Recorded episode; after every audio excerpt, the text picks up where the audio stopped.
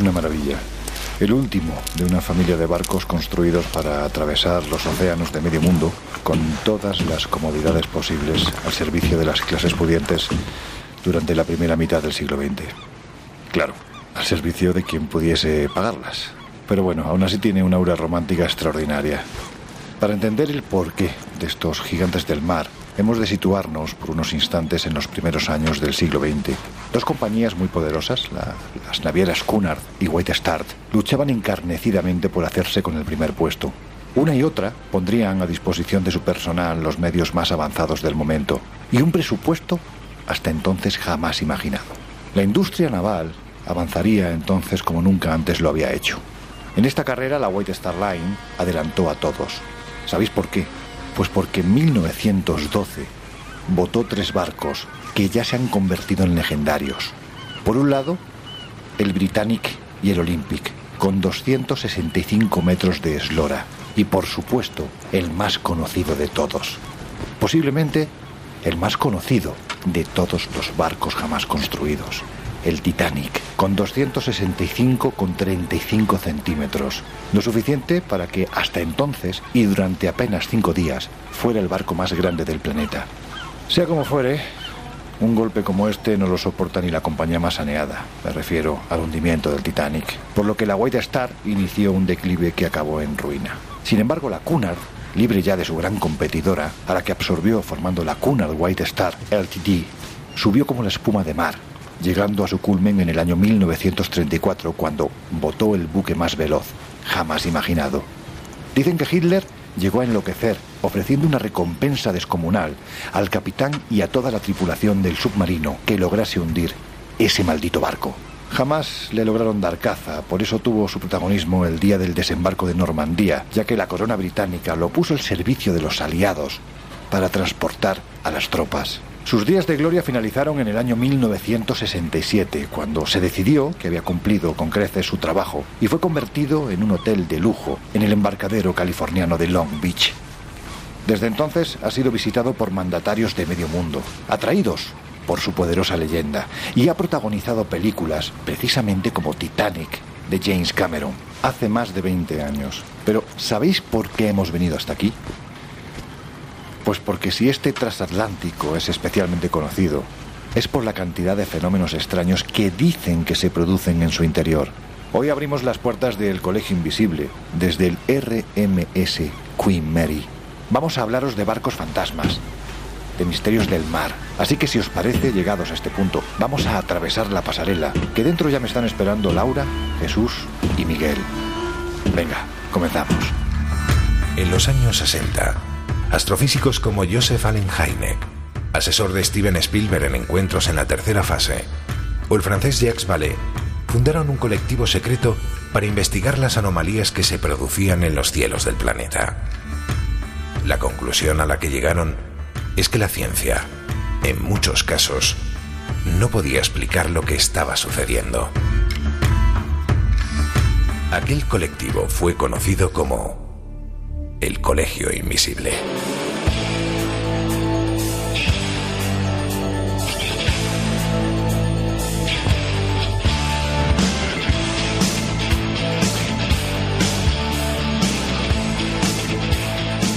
El Colegio Invisible, con Lorenzo Fernández Bueno y Laura Falcó en Onda Cero.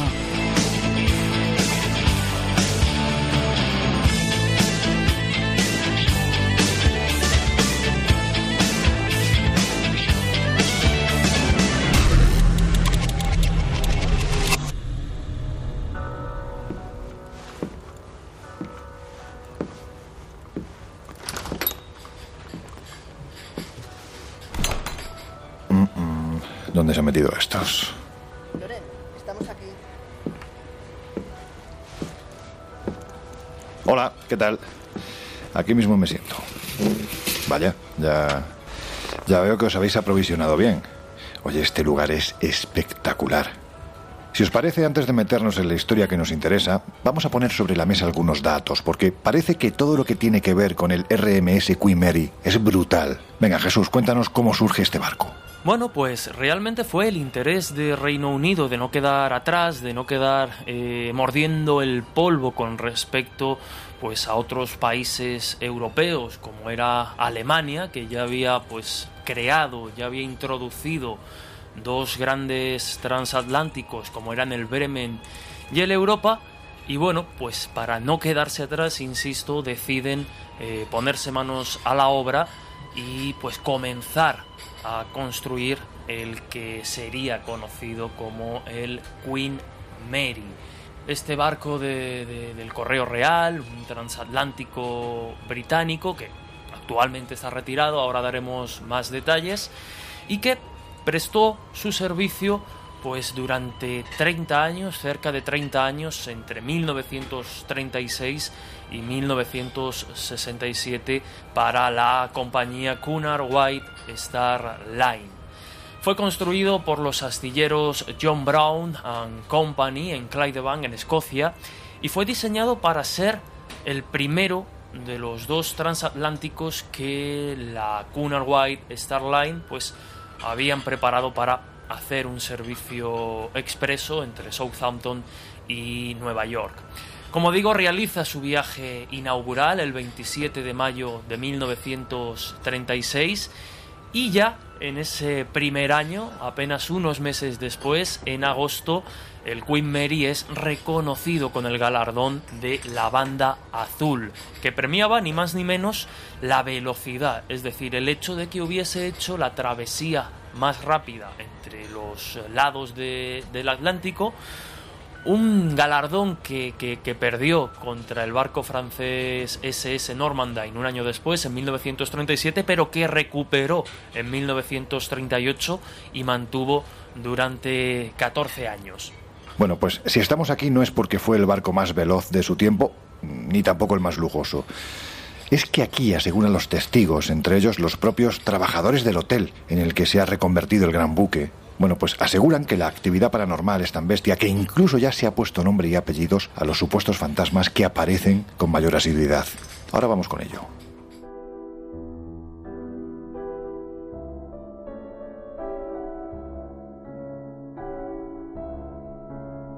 El Colegio Invisible. El periodismo de misterio ya está aquí, en Onda Cero.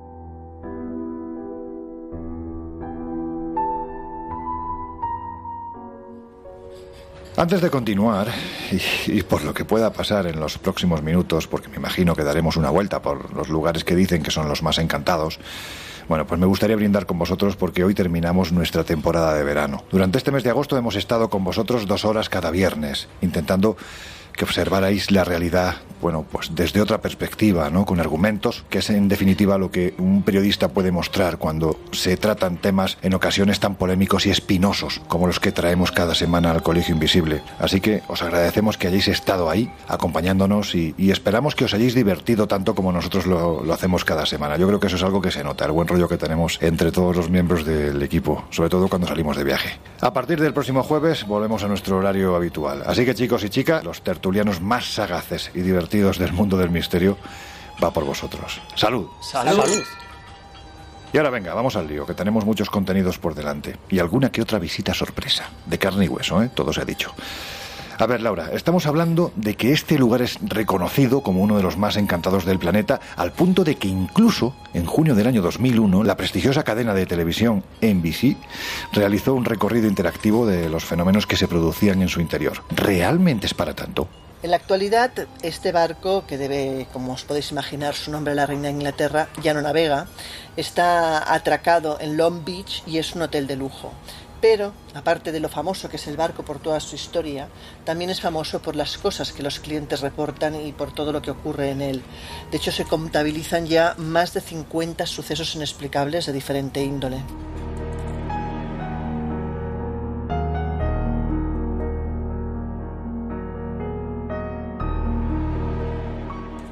Si te parece, vamos con los casos, porque como decíamos hace unos minutos, aquí son tan habituales que incluso aseguran saber quién hay detrás de las manifestaciones que supuestamente se producen. Y además, casi siempre, están ligados, como no podía ser de otra forma, a una tragedia. Si te parece, empezamos abriendo la puerta número 13, vaya numerito, de la sala de máquinas. ¿Qué fue lo que ocurrió aquí? Pues bueno, más allá de que la puerta 13, el número ya de por sí es sinceramente cuanto menos inquietante, es cierto que la puerta 13 de la sala de máquinas es un punto caliente del barco, y es que dicen que el 10 de julio de 1966, cuando se estaban realizando unos trabajos de mantenimiento, exactamente John Pedler, que era un joven de apenas 18 años, aunque aparentaba mayor porque llevaba barba y solía pues gustarle aparentar tener más edad, pues este chico desgraciadamente se despistó un momento y fue aplastado por la puerta muriendo en el acto. Cuentan eh, que durante mucho tiempo ha habido testimonios de tripulantes, de viajeros que dicen haber visto a un joven con barba, vestido precisamente con un mono azul,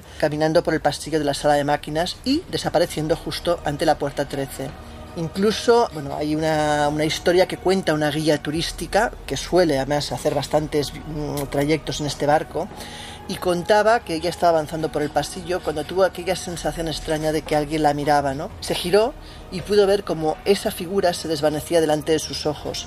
Fue tal el susto que al notificar lo sucedido a los propietarios del barco, a los gerentes del barco, eh, y describir con tanto detalle al joven que ella había visto, decidieron mostrarle fotos de la época, sobre todo de este señor, de John Peder, y descubrieron que efectivamente se trataba de este chico.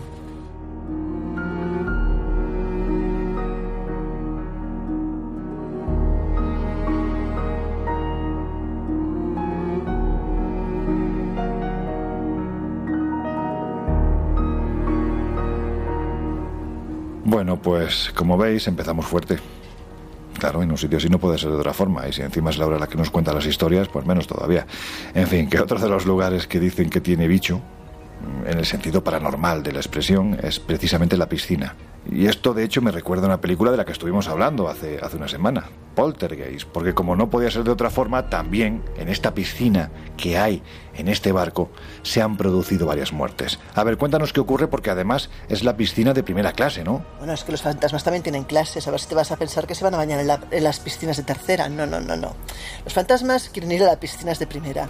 Y en este caso es un lugar además con acceso restringido.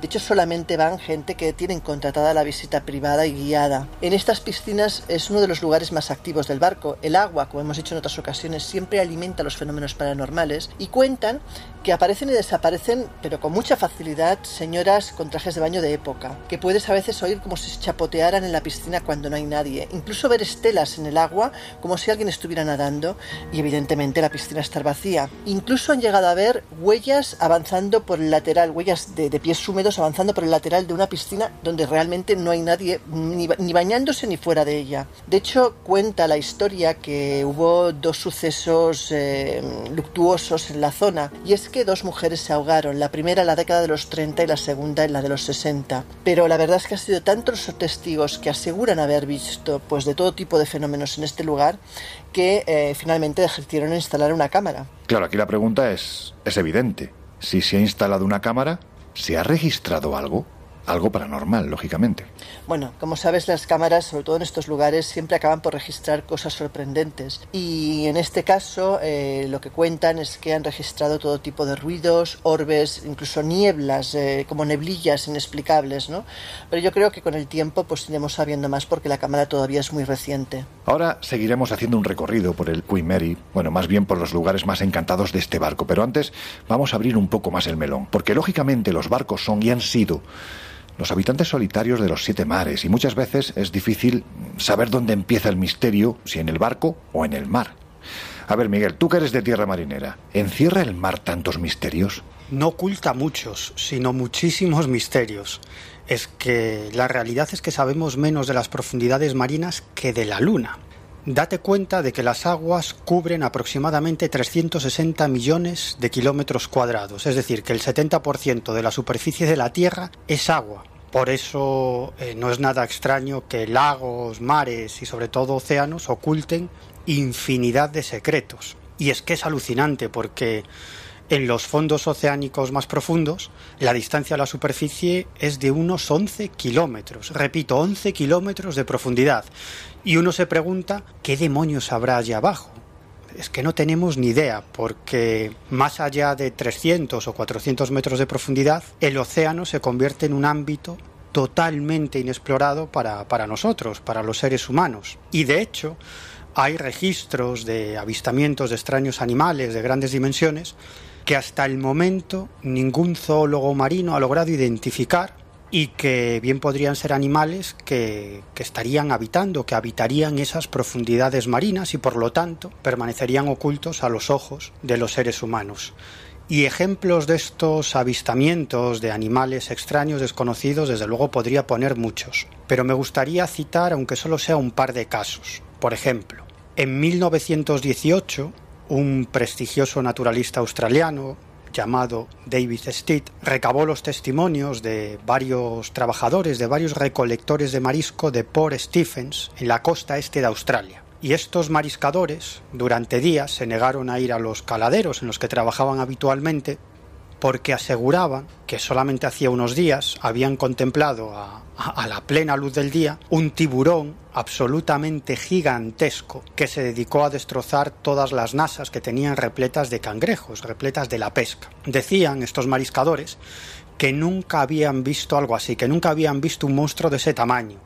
Aseguraban que podía medir más de 50 metros de longitud e incluso algunos de los testigos llegaron a decir que podía alcanzar casi los 100 metros. Y eso sí, todos ellos coincidían en que se trataba de un tiburón, en que tenía un, un color blanquecino y en otra serie de características de este, de este animal, lo que hizo pensar a este naturalista, David Steed, que estaba ante testimonios verídicos, personas que habían visto algo muy muy extraño, un animal muy extraño y muy grande. Ahora, sin llegar a, a ese tamaño, lo cierto es que abundan avistamientos de lo que podrían ser megalodones o bien descendientes de los megalodones. Bueno, los megalodones se supone que se extinguieron hace aproximadamente un millón y medio de años y se cree que, que el megalodón pues, pues era el, el, mayor pez carnívoro que haya existido jamás sobre la faz de la Tierra.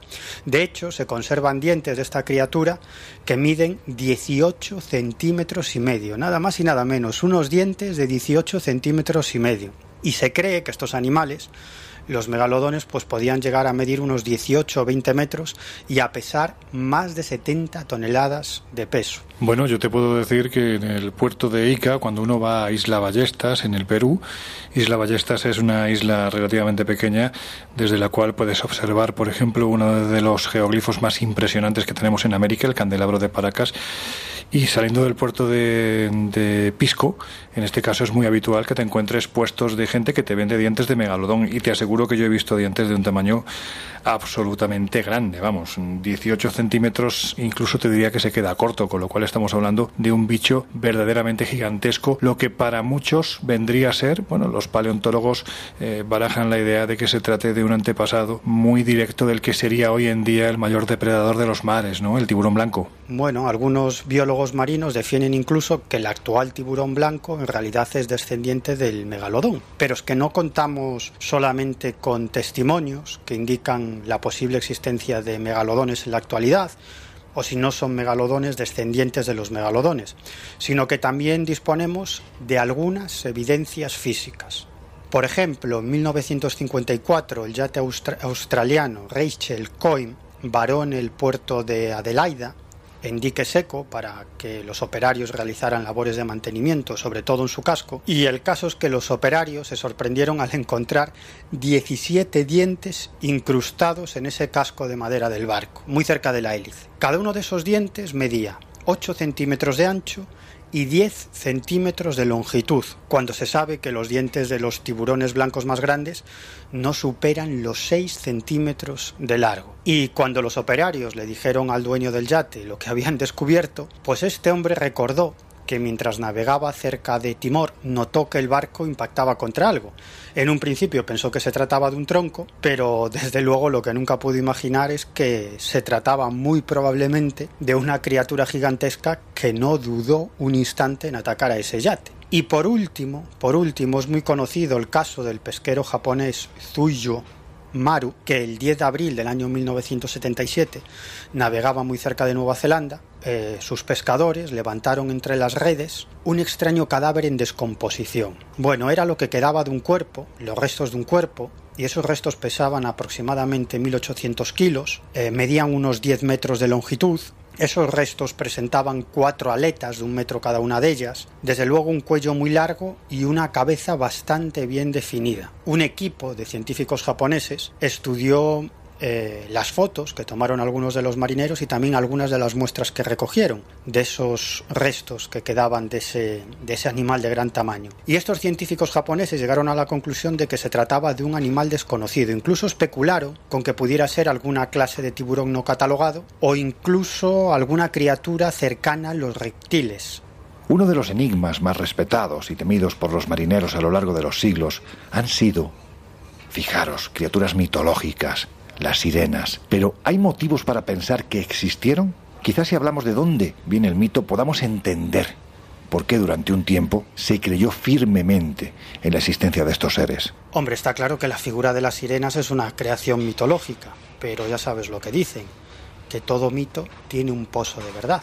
Y de hecho, el mismísimo Cristóbal Colón creyó ver a una sirena durante su viaje al Nuevo Mundo y, desde la más remota antigüedad encontramos relatos que se refieren a sirenas que convivieron con los humanos. Por ejemplo, una de esas crónicas narra que una de estas criaturas, una sirena, fue capturada en el siglo VI en el norte de Gales y que esta sirena, fijaos, recibió bautismo e incluso llegó a ser considerada una santa. Pero lo curioso de la figura de las sirenas es que al principio no eran mitad humanas y mitad peces, como en la actualidad, sino que las sirenas eran mitad humanas y mitad aves. Así lo describe, por ejemplo, Plinio, Ovidio y otros autores de la antigüedad, e incluso en la Biblia hay referencias a sirenas, y también en la Odisea de Homero, allá por el siglo IX Cristo, en la Odisea Ulises tiene que enfrentarse a las sirenas, que como digo, no eran mujeres peces, sino que eran mujeres ave, que sobrevolaban los precipicios de la isla de Capri y lo que hacían era buscar a sus presas humanas. Ahora, la cuestión de cómo las sirenas aves al final se acabaron convirtiendo en sirenas peces, pues es todo un enigma.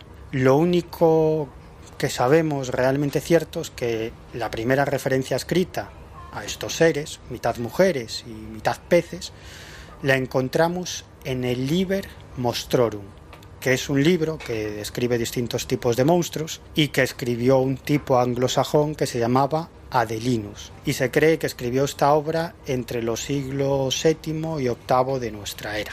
Y es precisamente a finales de ese siglo VIII cuando esa figura de la sirena pues entra en el imaginario católico. Y es en esa época cuando muchos canteros pues empiezan a esculpir sirenas en, iglesias. Y como os podéis imaginar, pues la sirena es la representación del pecado. Aunque la verdad es que no entiendo muy bien por qué. Porque las sirenas carecen precisamente de la parte más pecaminosa del cuerpo de la mujer. Y lo de pecaminosa obviamente lo digo con toda la ironía. ¿eh? Pero fijaos hasta qué punto eh, la imagen de la sirena se vinculaba al, al pecado, que un cronista medieval describe a las sirenas del siguiente modo, ya veréis. Decía este cronista, las sirenas son mujeres que atraen a los hombres por sus caricias y por sus respuestas a sus palabras, y que en ellas los conducen a la pobreza y a la muerte. Lo que es evidente es que la mitología a este respecto es, bueno, pues es muy amplia. Solo hay que atender a las tradiciones o incluso observar los cuadros que representan los barcos de hace siglos para ver que eran decorados, lo que eran, pues, eh, esos auténticos, en ocasiones, cascarones de nuez, eran decorados con nereidas, tritones, seres mitológicos mitad humanos, mitad peces, que incluso formaban parte de numerosas cartas de navegación marítima, junto a fabulosas ballenas y gigantescas serpientes. ¿Qué se pretendía representar con estas creaciones? ¿Realmente plasmaban lo que veían o era solo parte del mito? Bueno, para hablar de esta clase de, monstruos representados pues en toda clase de, de, documentos, pero hoy nos interesan especialmente los mapas, cabría citar pues lógicamente los bestiarios y los mirabilia, es decir, esta clase de documentos que recogían pues una serie de referencias monstruosas y que conformaban un poco pues el imaginario, por ejemplo, durante la Edad Media. Por señalar algún detallito más, recordemos que el protagonista de estas obras de las mirabilias se aventuraba por lugares aislados, casi siempre islas alejadas o, bueno, pues difícilmente accesibles sencillamente. Desiertos, montañas, los confines del mundo, las antípodas, Oriente, cuando era un lugar desconocido. Y lo que hacía el protagonista de estas Mirabilia pues era volver precisamente con historias sobre tesoros, con historias de paraísos esquivos, con prodigios y bestias asombrosas.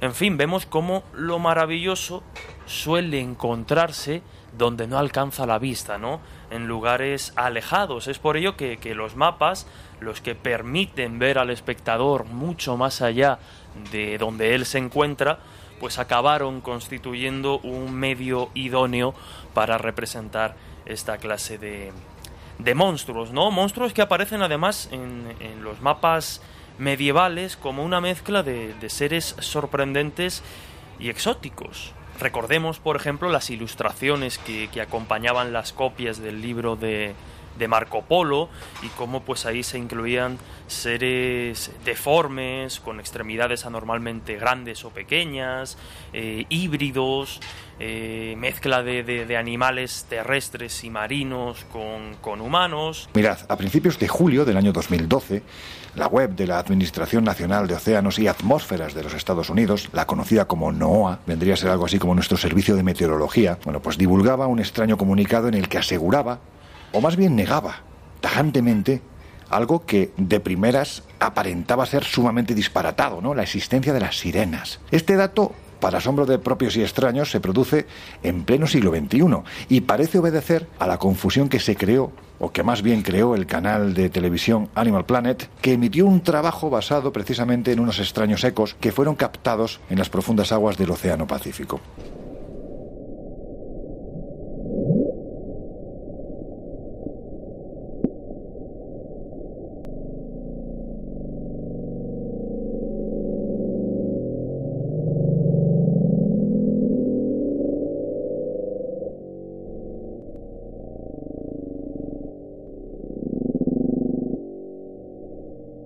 Científicos de la NOAA grabaron un sonido en las profundidades del Pacífico. Se cree que es de origen orgánico, pero no se ha podido identificar. Lo llamaron Bloop. A principios de la década del 2000, se demostró que la Marina provocó el varamiento de ballenas mientras se probaba un sonar militar. Durante años la Marina negó ser el responsable de esos varamientos, pero es un hecho. En algunos de esos incidentes se informó de otros cuerpos que fueron arrastrados con las ballenas.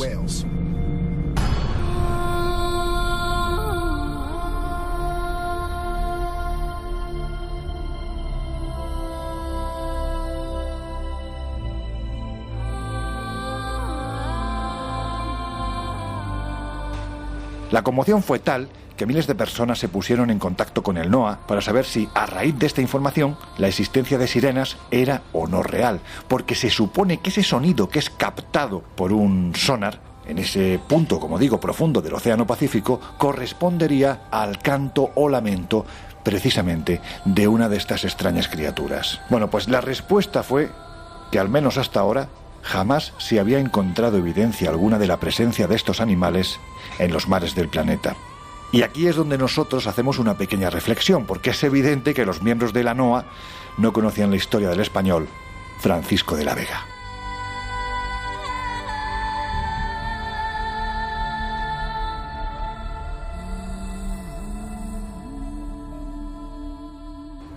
Posiblemente se trata del relato más fascinante relativo a un supuesto hombre pez, y a la vez más argumentado, porque este hombre existió y nació en un bello pueblo del interior de Cantabria, llamado Liérganes. En esta localidad vivían Francisco de la Vega y su esposa María del Casar. Bueno, pues tuvieron cuatro hijos y uno de ellos, Francisco, podemos decir que protagonizó uno de los sucesos más extraños de la historia. Repito, extraño, pero igualmente emotivo y fascinante. Al menos a mí me lo parece y estoy convencido de que a vosotros también, conociendo como conocéis esta historia, os resulta verdaderamente deliciosa.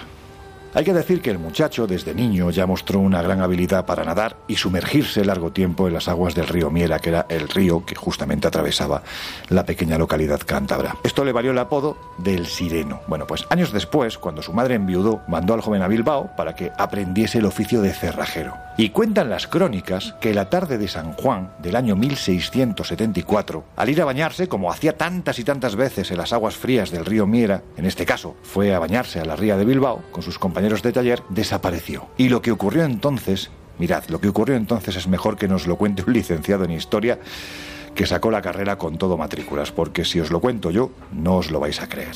Os dejo unos segundos con el historiador y novelista cántabro Mariano Fernández Urresti, porque, bueno, ¿quién mejor para contarnos la historia del hombre pez de Liérganes? Bueno, hablar del hombre pez de Liérganes nos debería de obligar en primer lugar a recordar que esta no es una historia de antes de ayer, que no se ha inventado por la moda del misterio o del nuevo misterio. Antes, al contrario, José María Herrán Valdivieso escribió El hombre pez de Liérganes en Santander en 1877. José del Río Sainz hizo referencia a este suceso singular en un artículo en La Voz de Cantabria. Y el doctor Gregorio Marañón eh, se ocupó del caso en las ideas biológicas del padre Feijó en 1934, entre otros muchos autores. Hay que mencionar a uno que sin embargo es poco conocido y, me parece que es eh, una injusticia no mencionar su trabajo, no solo en el tema del hombre pez, sino en otras muchas cosas. Adriano García Lomas, que vivió entre 1891 y 1972, se ocupó de este asunto en Mitología y Supersticiones de Cantabria. Para hablar del hombre pez debemos situarnos en 1628 y viajar a la localidad cántabra de Liérganes. García Lomas afirma que fue en ese año cuando nació el protagonista de esa historia, Francisco de la Vega Casar. Un dato este del año que difiere de otros que han ofrecido otros autores. Y bueno, tenga razón quien la tenga a propósito de la fecha del nacimiento de Francisco de la Vega Casar, lo que importa es que eh, su vida fue sin duda la más fascinante de la eh, que tuvieron cualquiera de los otros hermanos nacidos en el matrimonio formado por Francisco de la Vega y María Casar. Fueron cuatro hijos y, como digo, el más famoso sin duda fue Francisco. Lo bautizaron en la parroquia de San Pedro y desde luego nadie podía sospechar entonces que en un pueblo como aquel, en el siglo XVII, un pueblo todavía hoy muy bonito de visitar, con casonas solariegas y bañado por el río Miera, nadie, digo, podía imaginar que aquel niño pues iba a pasar a la historia o a la mitología, no sé muy bien, pero lo que sí se asombraron al poco de eh, comenzar su andadura vital fue sobre o por su insólita facilidad para nadar en las aguas del río Miera.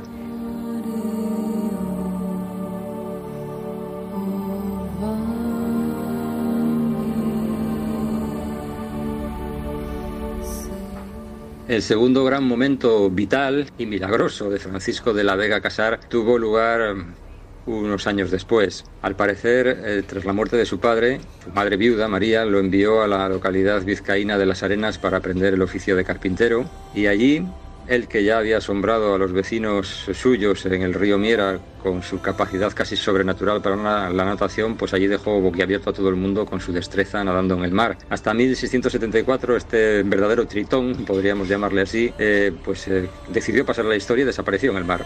Y por más que se le buscó, no hubo forma de encontrar ningún rastro suyo. La familia le dio por muerto y por muerto se le tuvo hasta que en el mes de febrero de 1679 emergió de forma inesperada en la bahía de Cádiz. En 1733 el marqués de Balbuena se hizo eco del caso en un artículo titulado Una relación y en 1748 el cura de Liérganes, que era Francisco Antonio del Hoyo Venero, pues escribió un opúsculo titulado El hombre marino de Liérganes, que no llegó a publicarse y que según eh, García Lomas pues se custodia en el Museo Británico. Lo cierto es que desde que cinco años antes se hubiese perdido su pista en el mar Cantábrico, pues parece ser, según esta leyenda, eh, Francisco de la Vega Casar emerge inesperadamente en las aguas de la bahía de Cádiz. Los pescadores del lugar se vieron sorprendidos por lo que parecía una criatura acuática enorme, de naturaleza nunca vista, y después de varias peripecias lograron hacerse con la pieza, que no era tal, porque era un hombre. Un hombre alto, fornido, de cabello rojizo y con una especie de escamas, decían, en la espalda. Y además, para enredar todavía más el asunto, el desconocido parecía haber olvidado hablar, eh, no parecía tampoco razonar continuo, bramaba, rugía, porfiaba y lo único que pudo decir que pudieran entender al menos los pescadores era una palabra, liérganes.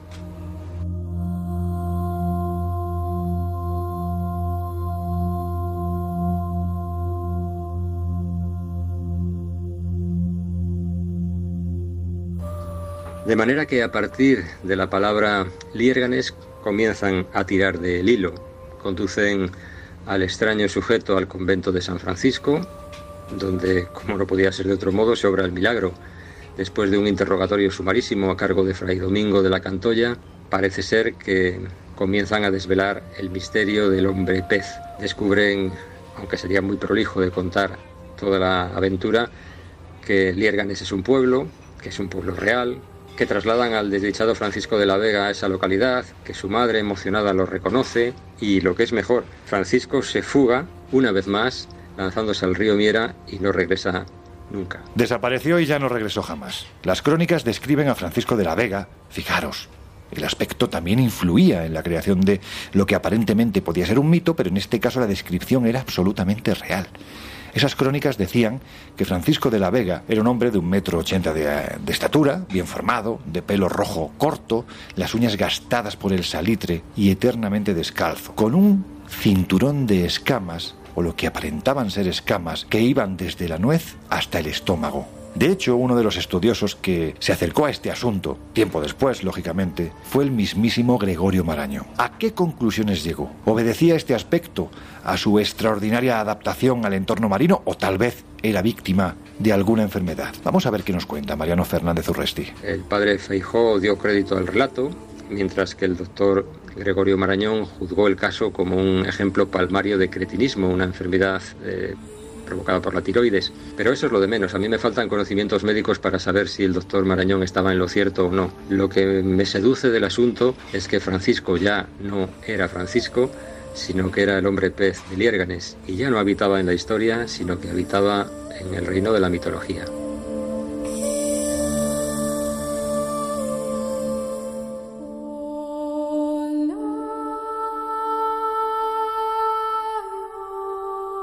Las cualidades para nadar de Francisco de la Vega y su capacidad para sumergirse durante minutos, se concluyó que podrían ser debidas precisamente a la insuficiencia tiroidea que padecía, ligada a quienes sufren también de ictiosis. Sí, pero claro, esto lo que no explica es, primero, que se sumerja en las aguas de Bilbao, al norte de España y que sea literalmente pescado en aguas de Cádiz al sur, a más de mil kilómetros de distancia. De lo que no hay duda ninguna es que el personaje fue real, existió tal y como demuestran las actas de nacimiento y de función que se encuentran hoy en día en el registro civil de Santillana del Mar.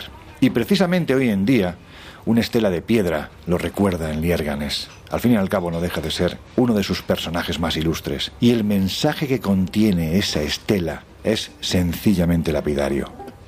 Dice así, su proeza atravesando el océano del norte al sur de España, si no fue verdad, mereció serlo.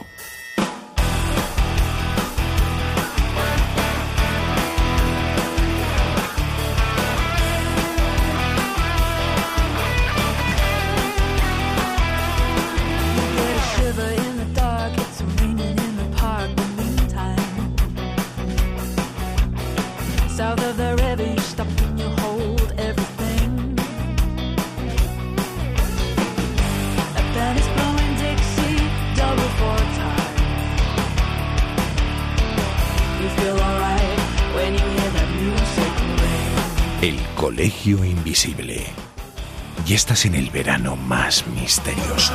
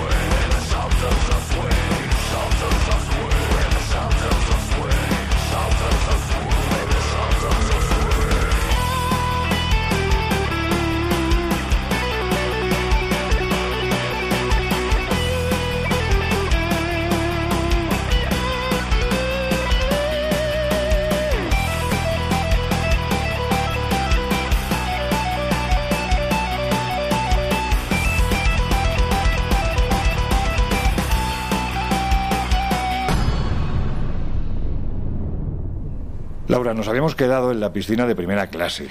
Vamos a seguir con los fenómenos extraños que se producen en este barco en el que ahora nos encontramos, el Queen Mary, aquí en Long Beach, en California. Pero en este barco, que repetimos, dicen que está encantado, hay otros lugares en los que se producen situaciones, vamos a decirlo así, anómalas, ¿no? Por ejemplo, el Salón de la Reina. Pues nuevamente el Salón de la Reina es un salón de primera clase, donde además no falta ningún tipo de detalle. Es un lugar opulento, con glamour, pero donde ocurren también experiencias extrañas. Y nuevamente las visitas guiadas acaban pues, siendo el foco de muchas de estas experiencias. Aquí hablamos además de una situación un tanto curiosa, ¿no? porque iban un grupo de turistas, entre los cuales había pues, dos padres con su hija, una niña pequeña, que empezó desde el primer momento a decir que veía a una mujer y además a señalar donde ella suponía que estaba esta dama. ¿no? Nadie la creyó, pensaban que eran fantasías de una niña, el resto de pasajeros miraban y no veían nada. Lo cierto es que cuando salieron del lugar y comentaron la anécdota con gente del barco, les dijeron que eso no era nada extraño, que en ese lugar siempre, siempre hay eh, precisamente testimonios de gente que ha visto esa dama, una dama que tal como describió la niña era una dama muy hermosa y vestida de blanco. Así que, eh, pues bueno, eh, la niña en este caso tenía más capacidad probablemente que los adultos para ver cosas. Y ya que estamos hablando de la zona noble, de este gran buque, ¿Se libran los camarotes de primera clase de la aparición de estos misteriosos personajes? Ya sé que me vas a decir que no, pero claro, lo mío es hacer preguntas retóricas. Pero es como tengo razón que los fantasmas prefieren la primera clase. Pues efectivamente, como tú dices, en primera clase, en las habitaciones más lujosas del barco, también ocurren todo tipo de fenómenos. Dicen que a veces se oye correr el agua cuando los grifos, eh, pues nadie los ha accionado en mitad de la noche, o incluso, por ejemplo, llamadas telefónicas cuando al otro lado no hay nadie ni nadie ha llamado a la habitación. Por ejemplo, también hay casos de pasajeros que se quejan al día siguiente diciendo que la habitación de al lado han hecho mucho ruido y mm, al mirar el registro se dan cuenta de que la habitación de al lado estaba completamente vacía. En una de esas visitas turísticas que hemos comentado antes, uno de los turistas decidió sacar una foto en el espejo de una suite y curiosamente, al ver la fotografía, se dio cuenta que en el reflejo aparecía un extraño hombre, un hombre que además ni por estética ni por nada correspondía a nadie del grupo. De hecho, el guía, cuando miró la foto, dijo que esa persona no venía con el grupo. Y tras revisarla minuciosamente, se dieron cuenta que tanto el peinado como las ropas del hombre que se veía en la fotografía pertenecía a otra década, en particular sobre los años 30. Y claro, en un barco con este historial, pues tampoco pueden faltar sucesos ligados a los más pequeños, ¿verdad? Eh, pues mira, aquí estos eran más humildes, estos se fueron a la guardería de tercera clase. Bueno, eh, dicen que en uno de los numerosos viajes del Queen Mary, una mujer dio a luz eh, a un bebé y los padres pues decidieron llamarle Lake Travers Smith cuentan que pues al día siguiente del niño nacer pues lo llevaron un rato a la guardería por poder aquello pues eh, relajarse un poco no y según cuentan eh, el niño murió mm, sin explicación alguna. De hecho eh, desde ese momento hay muchos testimonios que aseguran haber escuchado durante la noche el llanto de un bebé que procede precisamente de ese, de ese punto de la guardería. Y claro la mayoría atribuyen ese llanto pues a este niño a Lake Travers Smith bueno pues venga si os apetece nos podemos ir a la cubierta de primera. Seguro que además tienen que tener unas vistas extraordinarias ahora que se está haciendo de noche. Así que si os parece, vamos para arriba y, y seguimos hablando de misterios del mar. Y de otros, barcos fantasma, por cierto, que ya son clásicos. Antes os dejamos unos minutos mientras llegamos hasta ahí arriba, porque la verdad es que tiene esto una caminata bastante intensa. Bueno, pues eso, que os dejamos escuchando una de las músicas esenciales del Colegio Invisible. Ahora volvemos.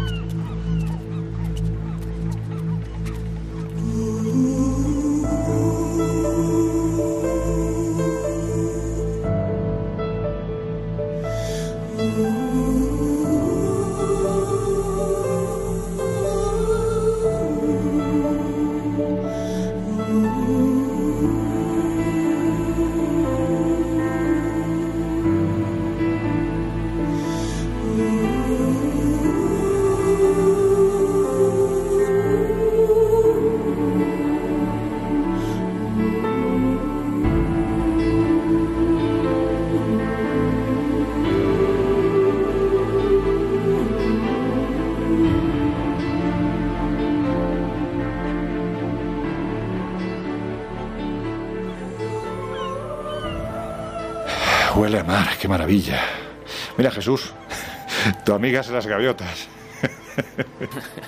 ya, ya, como se me cae alguna, vas a ver la risa. Oye, estamos hablando de barcos encantados, pero una cosa es eso y otra otro concepto que a mí particularmente me parece claro. Eh, volvemos a volvemos a ese punto gótico que yo creo que especialmente dentro de este equipo nos caracteriza a Laura y a mí. Somos pues tenemos ese punto gótico, ¿no? Los barcos fantasmas. Es que dicho así suena, bueno, suena maravilloso.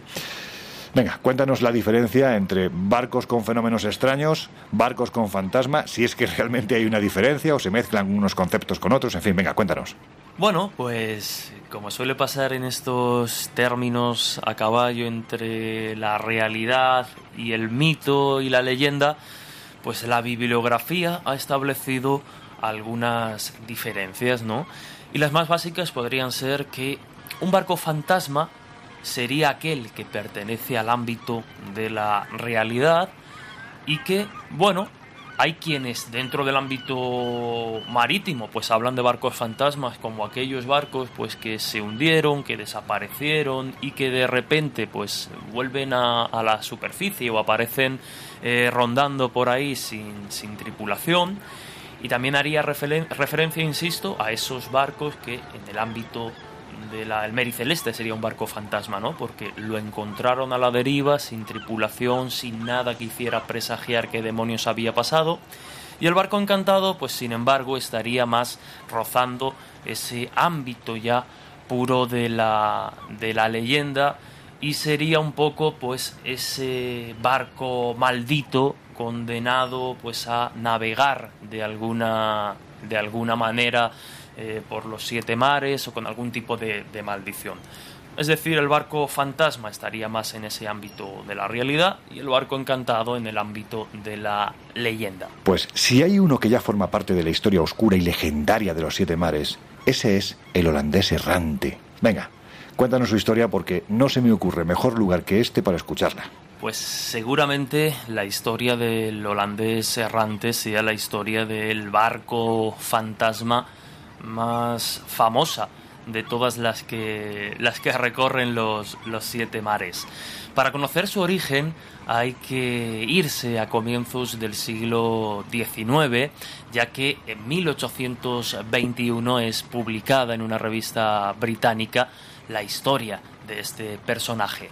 A partir de ahí, a partir de ese relato con la semilla plantada, pues serían diferentes los autores con más o menos éxito que reprodujeron y que, bueno, pues alteraron y dieron continuidad, hicieron que, llegase a mucha gente la leyenda del holandés errante. Entre ellos, pues por ejemplo, el escritor August Jal o el gran compositor Richard Wagner, que inmortalizará definitivamente pues algunos de los elementos más característicos del holandés en su ópera El buque fantasma. Cuentan que el holandés errante era un buque de varios mástiles, con un amplio velamen, que navegaba principalmente por la zona del Cabo de la Buena Esperanza, cuando fue sorprendido por una tremenda tormenta. Una tormenta como no se había visto nunca, una tormenta agresiva, violenta, hasta el punto de que, bueno, pues eh, induce el miedo y el terror en la tripulación. Lógicamente la tripulación solicita al capitán buscar refugio en el puerto más cercano y la arrogancia, el orgullo de, de este hace que, que, se niegue, se burla de sus marineros, eh, dice que son unos cobardes, que él no tiene miedo a nada y ni mucho menos a una, a una tormenta, hasta el punto de que llega a desafiar, a retar al mismo Dios a que si tiene valor hunda su barco. En ese momento cuentan, ¿no? y en función de las versiones, que una figura luminosa aparece en la cubierta del holandés, provocando el pánico y el temblor entre todos los presentes en, en el barco. Todos menos el capitán, que saca una pistola y dispara a esa aparición luminosa. ¿Quién quiere un viaje tranquilo? Yo no, no te pido nada, desaparece o te vuelo los sesos. En este caso, la misteriosa aparición lanza una maldición que será la que sirva de condena no solo a este capitán, sino a, su tripulación y a su misterioso y fantasmagórico barco. Esa maldición dice así, y él será tu bebida, y hierro candente tu comida. De tus tripulantes solo conservarás un grumete, al cual le nacerán cuernos, tendrá hocico de tigre y piel de perro marino. Y como te agrada atormentar a tus navegantes, serás su azote, pues te convertiré en el espíritu maligno del mar, y tu buque acarreará la desgracia a quien lo aviste. A partir de ahí, a partir de esa maldición, el holandés errante se transforma en sinónimo de malos augurios, de desastre, de muerte y se convierte desde luego pues en un presagio terrible para la gente del mar. Decían lógicamente que verlo, que avistarlo, pues traía eh, como una especie de imán malévolo, atraía el infortunio. Los barcos se encallaban, quedaban varados, eh, en fin, eh, la tripulación quedaba a veces condenada al hambre y a la sed. Se dice que incluso el vino se agreaba y pasaban determinadas cositas que servían como señales de que el holandés eh, andaba, andaba cerca, el holandés errante. Incluso decían que podía cambiar su aspecto a, deseo para engañar a sus, a sus víctimas. Como decíamos, eh, a comienzos del 19, esa revista inglesa que publica el relato original, las obras posteriores, pues va modificando y va dándole continuidad a la historia que con el tiempo pues ha sido modificada por diferentes creadores. Pero básicamente, pues las habladurías eh, están ahí, ¿no? Y cabe preguntarse si existe alguna referencia real que sirva como base para la, para la historia del holandés errante. Y puede ser, porque hubo efectivamente un barco bautizado como holandés errante. Su capitán era Bernard Fogg y había nacido en La Haya, era reconocido como un gran marino capaz de recorrer y hacer grandes distancias con su barco pues eh, de manera innata y bueno, claro, pues eh, se sospechaba que estos viajes tan veloces, tan certeros, no podían ser sino fruto de un pacto de Bernard con el mismísimo diablo. De ahí que en una fecha no determinada del siglo XVIII, cuando el holandés errante desaparece, no faltaron quienes pensaron que Satanás era el encargado, que Satanás había reclamado su parte del contrato con Bernard Fogg por haberle permitido ser pues un, un as de los mares.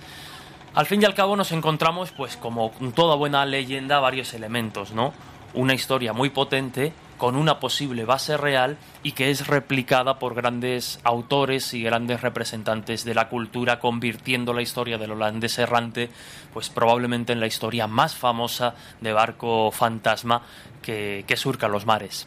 Oye, Miguel, tú, tú que precisamente eres muy fenomenológico, hay lugares del planeta Tierra, ironía, porque el 80% es agua, pero en fin, como os digo, hay lugares por los que incluso hoy con nuestra red de satélites, GPS y demás, los marineros tienen cierto repelús a la hora de pasar. ¿Hay motivos para ello? A ver, el lugar más conocido de todos en los que se dice que desaparecen navíos y aeronaves, pues bueno, sin duda el Triángulo de las Bermudas, que es una zona marítima en el Océano Atlántico que forma un triángulo imaginario, un triángulo equilátero entre las islas de Bermudas, Puerto Rico y Miami, en Estados Unidos. Este área geográfica ocupa más de un millón cien mil kilómetros cuadrados. Y es verdad que desde principios del siglo XX, pues bueno, se han declarado las desapariciones de barcos y de aviones. Pero ese mito según el cual las desapariciones tienen una razón misteriosa o inexplicable, pues proviene de un escritor, un escritor que se llamaba Charles Berlitz, que en el año 1974 escribió un libro titulado El Triángulo de las Bermudas, un libro que vendió nada menos que 20 millones de ejemplares bueno, un poquito más que cualquiera de mis libros. Y esto es broma, a ver si alguien se lo va a creer y voy a tener ahí a un montón de amigos pidiéndome pasta. Ya me gustaría vender con todos los libros que he publicado la centésima parte o, incluso muchísimo menos de la centésima parte de lo que vendió Charles Berlitz con el Triángulo de las Bermudas. Bueno, el caso es que Berlitz es, como digo, el verdadero inventor de este misterio del Triángulo de las Bermudas. Berlitz murió en el año 2003, a una edad bastante avanzada, y su auténtico mérito, pues yo creo que fue el de despertar la imaginación de muchas personas, entre otras, pues despertó mi imaginación. Yo leí los libros de Berlitz y este libro del Triángulo de las Bermudas cuando era, cuando era muy, muy, muy chaval, ¿no? Y esa imaginación a Berlis no le sobraba para nada, porque su libro del Triángulo de las Bermudas hay que decir que tiene mucho de fantasía. Es cierto que han desaparecido aeronaves y navíos, de los que no se han encontrado sus restos, pero también es verdad que esto sucede en otras partes del planeta y además hay que tener en cuenta que en el Triángulo de las Bermudas pues existen unas corrientes marítimas muy potentes y sus aguas son muy profundas. Ahora, por otro lado, tenemos que tener en cuenta que, cada día pasan por el Triángulo de las Bermudas cientos o miles de barcos y aviones. Así que la verdad es que el índice de accidentes pues es muy bajo. Y todavía más bajo es el índice de accidentes no explicados. Fijaos, se estima que por esta zona del Triángulo de las Bermudas han pasado decenas de millones de barcos y aeronaves. Y solo han desaparecido 50 barcos y 20 aviones desde mediados del siglo XIX. Así que creo que tampoco es para tanto. Hay otros muchos puntos geográficos donde el índice de desapariciones y de accidentes es mucho mayor. En cuanto al libro de Berlitz, El Triángulo de las Bermudas. Bueno, como digo, contiene bastantes inexactitudes, por no decir mentiras claras porque para darle mayor empaque a su tesis de que algo verdaderamente extraño estaba sucediendo en el Triángulo de las Bermudas, pues Berlitz eh, se inventó muchísimas cosas. De hecho, eh, muchas de las, de las desapariciones que Berlitz dice en su libro que ocurrieron dentro del Triángulo de las Bermudas, pues en realidad sucedieron a 400, 500 o incluso 600 kilómetros de distancia de esa área marítima del, del Triángulo de las Bermudas. Y todo esto lo hacía Claro está, pues para engordar el número de casos misteriosos y así impactar más al lector. Y ahora, si te parece, vamos al Triángulo del Dragón, también conocido como el Triángulo del Diablo. ¿A quién le debemos la existencia o el descubrimiento de este lugar? Pues la verdad es que de nuevo debemos a Charles Berlitz la creación de este mito del Triángulo del Diablo o Triángulo del Dragón, como también es conocido. Porque en el año 1989 Berlitz escribió un libro titulado El Triángulo del Dragón, en el cual, entre otras exageraciones, pues decía que en los mapas japoneses aparecía esta zona marcada como peligrosa. Y en este libro aseguraba el fantasioso Berlitz que entre los años 1952 y 1954 se habían esfumado, es decir, habían desaparecido en esta zona cinco barcos militares japoneses con un total de 700 personas que viajaban en esos barcos. Así que cuenta Berlis en este libro que el gobierno de Japón lo que hizo fue disponer un buque de investigación en el que viajaban 100 científicos, nada menos que para investigar las causas de estas misteriosas desapariciones. Y resulta que ese barco científico pues también acabó desapareciendo en esa zona maldita. Bueno, pues resulta que toda esta historia es fruto principalmente de la imaginación de Berlitz porque es cierto que desaparecieron cinco barcos entre 1952 y 1954, pero no eran, no eran barcos militares, no eran buques militares, sino que eran barcos de pesca. Y además dos de ellos se perdieron fuera de esos límites del Triángulo del Diablo. En cuanto a ese buque japonés con 100 científicos a bordo, cuya misión era precisamente investigar ese triángulo del diablo y que también acabó desapareciendo misteriosamente, pues otra trola de Berlitz. Primero no viajaban 100 científicos a bordo de este barco, sino 30. Y luego se sabe por qué desapareció este barco. En realidad fue destruido por la erupción de un volcán submarino el 24 de septiembre del año 1952 que ya hay que tener mala suerte. Y además esto sucedió a 300 kilómetros al sur de ese Triángulo del Diablo. Si tuviéramos que marcar un caso tipo de desaparición en estos lugares, ¿cómo sería la secuencia? Es decir, estoy haciendo referencia a cómo sería esa secuencia de desaparición y cuál sería ese caso que se te ha quedado en la cabeza y has dicho, guau, esto es imposible que, que tenga explicación ninguna. Bueno, ¿cuántas horas de programa tenemos? No es broma, tranquilo. Me voy a centrar solo en un par de casos, un par de casos muy curiosos por diferentes motivos. El primero de esos casos ocurrió el 15 de mayo del año 1879 en las aguas del Golfo Pérsico y se publicó nada menos que en Nature que es la revista científica más prestigiosa del mundo, y lo era también en esa época, en el año 1879. Y he escogido este caso, primero porque lo publicó Nature, lo que yo creo que le otorga cierta credibilidad, y segundo por la fecha, 1879. Y en 1879 no se puede achacar este avistamiento a ninguna clase de tecnología secreta de los Estados Unidos o de otra superpotencia, que es normalmente lo que suelen argumentar los escépticos cuando ya no tienen cómo desmontar un caso. Bueno, este caso, como digo, publicado en la revista Nature, está recogido en un informe oficial de la Marina Británica que además acabó llegando a las más altas autoridades de esta institución militar. Bueno, el expediente relata que el 15 de mayo del año 1897, el capitán John Pringle, que era comandante del buque británico Vulture, y también varios de sus tripulantes, observaron un misterioso fenómeno submarino. Lo que vieron es que bajo las aguas avanzaban dos objetos luminosos de unos 40 metros de ancho y que estaban entre sí a una distancia de unos 150 metros. Se desplazaban, según los testigos, a unos 80 kilómetros por hora, giraban sobre sí mismos y desprendían algo así como una especie de ondas luminosas que se perdían en las profundidades. Bueno, este es un primer caso. Y un segundo caso lo traigo aquí porque el protagonista es alguien a quien yo creo que admiramos todos nosotros y sobre todo tú, Lorenzo, que te alucinan estas historias de exploradores y de aventureros. Bueno, el protagonista de este avistamiento de OSNIs, de objetos submarinos no identificados, es nada más y nada menos que Thor Heyerdahl, que además cuenta esta experiencia, podríamos decir, ufológica, en su libro La expedición de la Contiki del año 1953. Bueno, ya sabéis que Heyerdahl sostenía la teoría de que pobladores procedentes de Sudamérica podían haber llegado hasta la Polinesia en tiempos precolombinos. Y para demostrar su tesis, pues ni corto ni perezoso lo que hizo fue construir una balsa con los materiales que había en las épocas precolombinas y junto con otros aventureros, con otros locos como él, pues echó a la mar en el puerto de Callao, en Perú.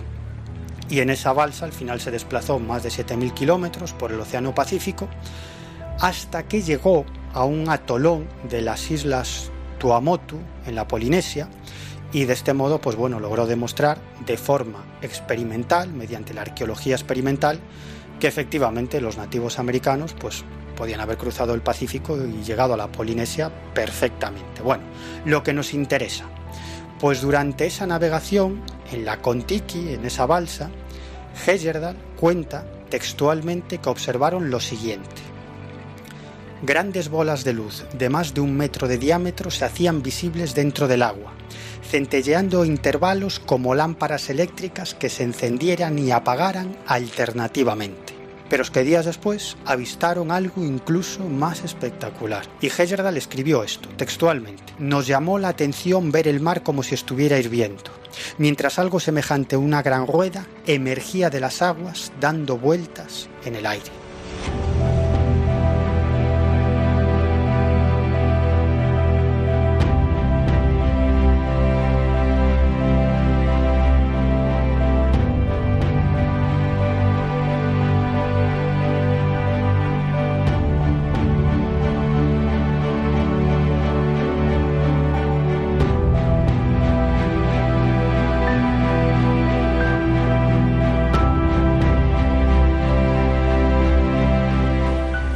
Pues, si os parece, llegados a este punto, vamos a recapitular. Hasta ahora os hemos hablado de los otros pasajeros del barco en el que ahora nos encontramos, el Queen Mary. Porque, a decir de los testigos, de los expertos e incluso de la cadena de televisión NBC, la cadena norteamericana, está llenito de fantasmas.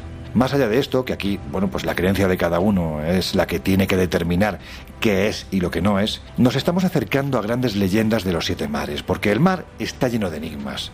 Digamos que es el gran desconocido. Y es que aquí me gustaría volver a hacer una pequeña reflexión, porque nos afanamos en salir al exterior de nuestro planeta cuando ni tan siquiera hemos explorado un porcentaje ínfimo de los océanos. En fin, que os estamos hablando de criaturas marinas que han aterrado a los marinos de todas las épocas, de triángulos sutiles que parecen tragarse a quienes se atreven a atravesarlos y de un asunto tan romántico como fascinante.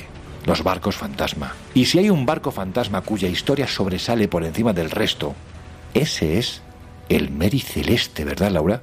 Una historia también increíble, y es que el Mary Celeste es el nombre de un bergantín mercante en estadounidense que fue encontrado desierto y navegando a la deriva en el Océano Atlántico, justo frente a las Islas Azores. Esto fue el 5 de diciembre de 1872. El bergantín canadiense de Igratia fue quien lo encontró. Dice que estaba en malas condiciones, pero que podía navegar. Las velas estaban parcialmente desplegadas y faltaban los botes salvavidas. La última entrada que había en el cuaderno de bitácoras era de diez días antes. Lo curioso es que la embarcación había salido de Nueva York con destino a Génova el 7 de noviembre y en el momento en que encontraron este barco todavía contaba con bastantes provisiones. Su carga de alcohol desnaturalizado estaba intacta, los objetos personales del capitán y la tripulación también estaban en su sitio, con lo cual era bastante extraño y además nunca más volvió a saberse nada de los tripulantes. Las audiencias sobre el rescate comenzaron en Gibraltar el 17 de diciembre de 1872. Fueron eh, encabezadas por el juez de la Suprema eh, Corte del Vicealmirantazgo y Frederick Solly-Flott fue el fiscal. Este hombre que era bastante minucioso, decidió hacer un análisis en profundidad del barco el 23 de diciembre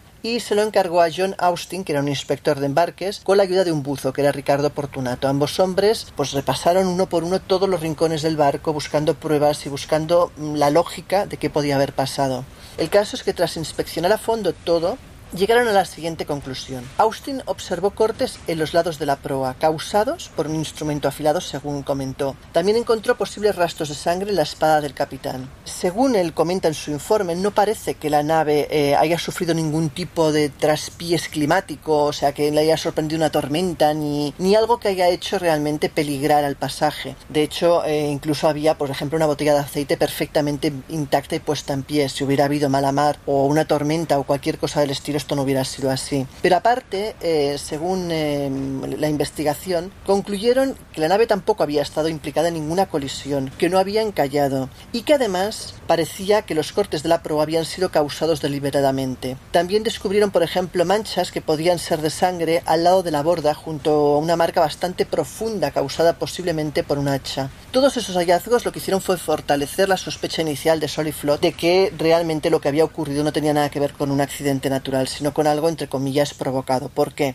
Su teoría es la siguiente. En este barco llevaban alcohol desnaturalizado, un alcohol que no es de hecho potable, es un alcohol que al beberlo produce mm, unos efectos pues muy superiores a lo que a lo que sería el alcohol normal. Él lo que piensa es que los marineros debieron emborracharse y en el desenfreno decidieron pues eh, tomarse la, la locura o la justicia o lo que quieras pensar por su mano, asesinando a la familia Brinks y a todos los oficiales de la nave. Claro, cuando empezaron a darse cuenta, ya en estado de, de normalidad de lo que habían hecho, decidieron hacer los cortes en la proa para simular una colisión y luego huyeron con todos los botes salvavidas a un destino desconocido porque nunca más se supo de ellos. El caso es que quedó un poco este juicio inconcluso porque tampoco habían pruebas eh, tan claras como para afirmar que esa era la historia real. El barco volvió a utilizarse posteriormente. Continuó con nuevos propietarios hasta que su capitán lo destrozó deliberadamente cerca de las costas de Haití en 1885 para intentar cobrar el seguro. Así que esta es la historia de este barco.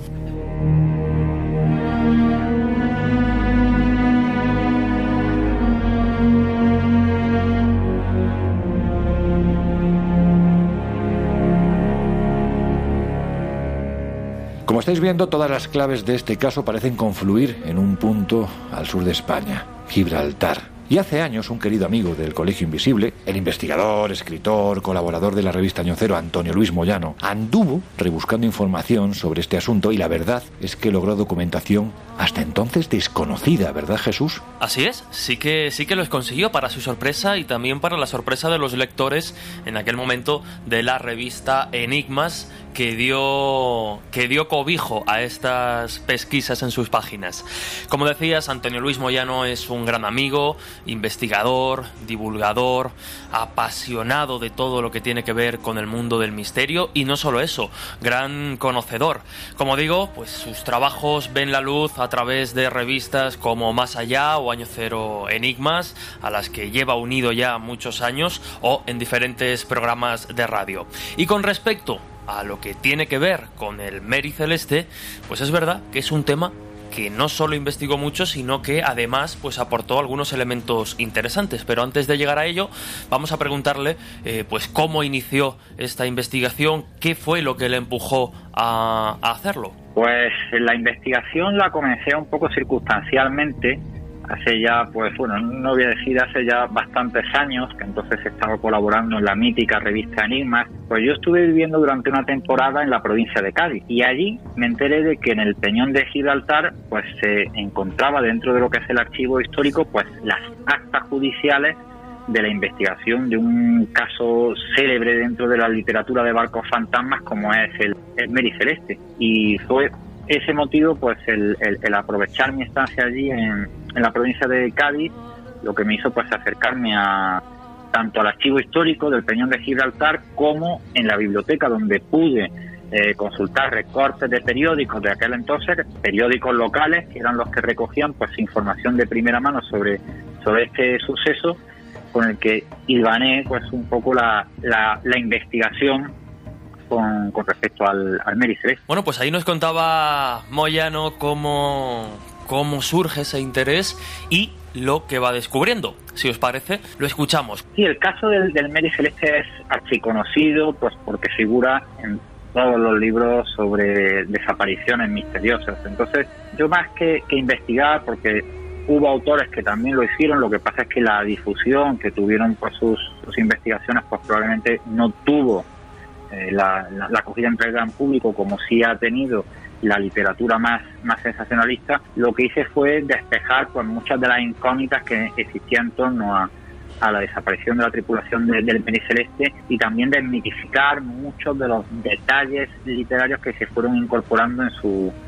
en su historia. ¿no? Se hablaba, por ejemplo, de que cuando los marineros del Dei Gracia, que son los que divisan el, al Mary Celeste navegando a la deriva a las proximidades de las Islas Azores, pues cuando llegan a la cubierta del barco, habían encontrado la pipa humeante del capitán Briggs, habían encontrado ropa tendida todavía en el barco e incluso el detalle de que en tazas de té todavía humeantes pues estaban esperando los camarotes a ser consumidas por los marineros. Bueno, pues obviamente respondiendo al sentido común, todos estos detalles fueron detalles absolutamente fantasiosos y literarios que distintos autores inspirándose en el caso del Mary Celeste, pues fueron incorporando en distintas distintos relatos absolutamente ficticios, pero que luego muchos autores fueron incorporando como si fueran datos reales y así es como se fue nutriendo pues esa literatura dentro de lo que se conoce como realismo fantástico que nos ha ofrecido pues una versión tanto más dramática y mucho más romántica sobre el caso del Mary Celeste. Bueno, ya vemos como Antonio Luis Moyano nos va mm, pues quitando el grano de la paja elimina algunos elementos más fantasiosos eh, que han rodeado pues desde siempre al Mary Celeste, pero a la vez nos reconoce que sigue habiendo enigmas pendientes, vamos a decirlo así. Así que, ¿cuáles son sus conclusiones? Lo escuchamos. Pues el caso del Mary Celeste sigue siendo un misterio. Lo que pasa es que dentro de ese misterio hay que descartar esas teorías absolutamente fantásticas como tú muy bien has mencionado, todavía hasta hace bien poco, pues programas de, televisión, programas de radio, incluso en las páginas de internet, se sitúa la desaparición del Mary Celeste en el mítico Triángulo de las Bermudas, cuando en realidad el barco no desaparece, lo que desaparece es, su tripulación y está hallado en las Islas Azores, es decir, eh, muy lejos de, del mítico Triángulo de las Bermudas. Entre las conclusiones, pues eh, consultando esas actas judiciales que se encuentran en el archivo histórico de, Peñón de Gibraltar, eh, hay, que, hay que explicar que los marineros del Dei Gracia, que son los que encuentran el barco del Meri Celeste, son los que luego lo, lo llevan hasta, hasta el Peñón de, de Gibraltar, pues son sometidos a juicio. Es decir, en aquel entonces, conforme a las leyes internacionales marítimas, pues cuando se encontraba un, barco, pues quienes lo encontraban se quedaban con un porcentaje de, del botín correspondiente a lo que era el cargamento y el valor del barco, que eso lo pagaba la, compañía aseguradora. Pues claro, esto ya generaba sospechas, es decir, eh, tengamos presente de que es un barco en el que su tripulación mm, desaparece literalmente, es decir, no hay ningún indicio que haga pensar qué es lo que ha ocurrido, si ha habido un acto de piratería, si ha habido crímenes dentro del barco, es decir, que se espuma. Y claro, como hay que buscar una explicación racional, pues el, procurador del almirantazgo, el, eh, que hace las veces de fiscal, pues a los marineros del de Gratia no solo les toma declaración, sino que los sienta en el banquillo y les acusa de haber hecho un acto de piratería, es decir, de haber abordado el Meri Celeste, haber eh, desalojado a la tripulación, soltándolo a la deriva en, el bote salvavidas y mm, haber fingido el rescate del barco. Para más Inri, en la cubierta del barco se encuentran unas extrañas manchas rojizas y en el camarote del capitán Briggs se halla una daga con manchas rojizas también. el fiscal dice, aquí ha habido un crimen. Luego se comprobó con análisis que esas manchas correspondían a óxido. No tenía ningún sentido si realmente habían matado al capitán Briggs que los propios marineros dejaran la daga ahí pues para que fuera hallada en el, en el mismo camarote. Entonces, una vez que se hizo ese juicio, se consideró que no había pruebas pues, para respaldar la, la hipótesis de que hubiera habido pues un, abordaje de, piratería por parte de los marineros del, de Gracia que habían actuado pues bien intencionadamente se les absolvió y ya a partir de ahí pues mm, podemos arrojar todo tipo de, explicaciones de qué es lo que ha podido haber ocurrido descartando lógicamente todas esas teorías fantasiosas de que hablan pues de que los marineros fueron teletransportados a otra dimensión, que pudieron haber eh, desaparecido en la isla de San Borondón, donde habrían sido absorbidos por una densa niebla, etcétera, etcétera. Como explicación racional, mm, la más viable que se baraja, pero dejando flecos sueltos, se basa en la opinión, en la argumentación que dio el oficial del Dei Gratia, diciendo que probablemente pues una tromba de agua hubiera anegado el barco. Los, la tripulación, el capitán Briggs, su esposa Elizabeth Cobb, su niña pequeña que apenas tenía dos años y los siete marineros que le acompañaban, pues probablemente se asustaron sobremanera y creyendo que el casco del barco se había agrietado, pues probablemente cogiendo la documentación del barco y, eh, el sextante para poder eh, orientarse, probablemente cogieron el bote salvavidas y decidieron abandonar la nave. Esa es una de las hipótesis descartando por las teorías fantasiosas que podría explicar, dejando lógicamente muchísimos cabos sueltos, porque el caso de Mary Celeste sigue siendo un enigma eh, sin resolver, pues una de las hipótesis que se barajó pues, como posible explicación a esta misteriosa desaparición de los tripulantes del Mary Celeste. Y ya por último, en base a esa hipótesis, si nos quedamos con esa versión o con algo similar, lo cierto es que, como bien decías, descartando la fantasía que se ha urdido en torno al caso del Mary Celeste, pero el final no pudo ser más terrorífico. Es decir, si nos atenemos a esa hipótesis, ante la sensación de, de que el barco pues va mal, se suben al bote salvavidas y finalmente casi casi ven un poco como esa última esperanza de supervivencia que era el barco pues se va alejando, se va alejando y ya finalmente no, no pueden alcanzarlo. Insisto, si nos atenemos a esa hipótesis de, de huida del barco ante la sensación de que bueno pues que puede hundirse o que está realmente afectado, se suben al bote y van viendo pues cómo, cómo se aleja, ¿no? Arrastrado por la, por la marea. La situación o la sensación es, insisto, bastante agobiante por lo menos. Así es, aceptando repito, como hipótesis, esta explicación, pues el, caso mm, no pierde un ápice de dramatismo, porque nos tenemos que imaginar al capitán Brice, que era un hombre de fuertes convicciones religiosas y que tenía como frase lapidaria a la hora de aceptar a un nuevo miembro en su tripulación lo de nada de alcohol en el barco, es decir, que eh, se descartaba así de que hubiera habido un amotinamiento por parte de los marineros como consecuencia de, de que hubieran de alcohol, pues claro, imaginarse esa escena de que el barco está naufragando, ellos cogen el bote salvavidas, parece ser que lo amarran a una de las cuerdas que luego se acaba deshilachando para dejarles a la deriva y ahí están el capitán Briggs, su esposa y su pequeña niña Sofía Matilda de apenas dos años y el resto de marineros pues viendo cómo aquel, aquella sombra errante del barco Mericeleste se iba navegando a la deriva y ellos pues quedaban a la, a la intemperie pues, ya esperando pues, un, trágico final. Ahí queda la opinión, las conclusiones de Antonio Luis Moyano sobre el enigmático Mary Celeste, pero además, como apunte final, nos cuenta un detalle muy interesante y es que hubo una persona eh, bastante importante para la época y para la historia de la literatura que se interesó mucho por el Mary Celeste. Estamos hablando del creador de Sherlock Holmes, Arthur Conan Doyle. Pues fíjate que uno de los personajes que aparecen en la, en la trama argumental de la historia del Mary Celeste es Arthur Conan Doyle. Y es que él tiene bastante responsabilidad en, en esa eh, aderezo literario que luego se fue incorporando al, caso del Mary Celeste. Y es que él escribe un relato que sale publicado en los periódicos unos 12 o 13 años después de la desaparición del Mary Celeste, y este relato lo publica de manera anónima, y es el testamento del doctor Abacu.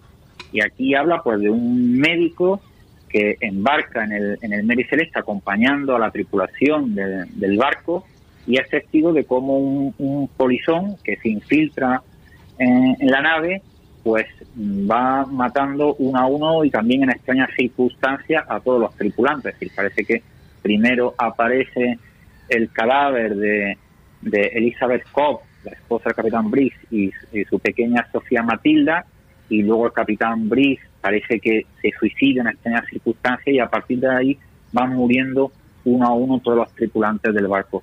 Pues bien, este relato que eh, Arthur Conan Doyle publica de manera anónima en un periódico que luego se vuelve a reimprimir varias veces por autores que le dan credibilidad, a pesar de que Arthur Conan se toma la licencia literaria de cambiar el nombre de Mary Celeste, porque lo llama Marie Celeste, lo, el término afrancesado. De hecho, todavía en muchos libros, en lugar del término anglosajón Mary Celeste, nos encontramos Marie Celeste, y cambiaba el itinerario de ruta, los nombres de la tripulación, etcétera. Pues a pesar de todas esas licencias literarias, este relato incorporado de Arthur Conan Doyle es uno, entre otros muchos, que mezclando datos reales con, datos imaginarios, pues contribuye a crear esa leyenda en torno al caso del Mary Celeste, que muchas veces cuando consultamos libros o páginas de internet, pues nos encontramos eso, eh, datos reales mezclados con, datos imaginarios. Y aquí, pues como hemos dicho antes, eh, lo que más nos aproxima a la verdad de lo que ocurrió con el Mericeleste son esas actas judiciales que están en el archivo histórico del Peñón de Gibraltar, que bueno, pues cualquier investigador pues puede eh, acceder a ellas y, consultarlas y tratar un poco pues, de despejar su duda en torno a qué ocurrió, dónde están aquellas almas que navegaban en el Mary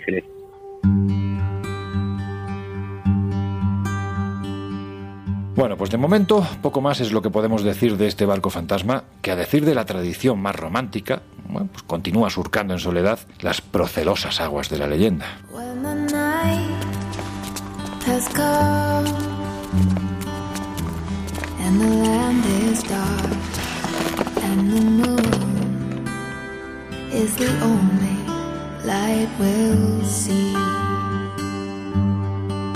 No,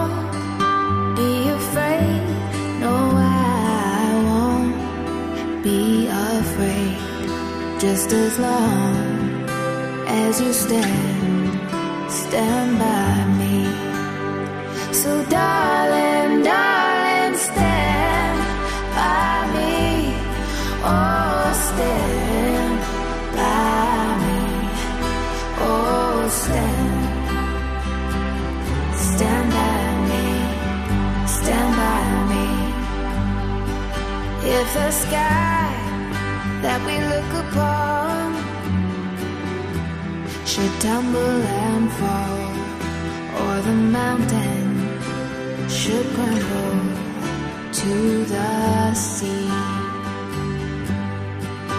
I won't cry, I won't cry, no, I won't shed a tear just as long as you stand, stand by me.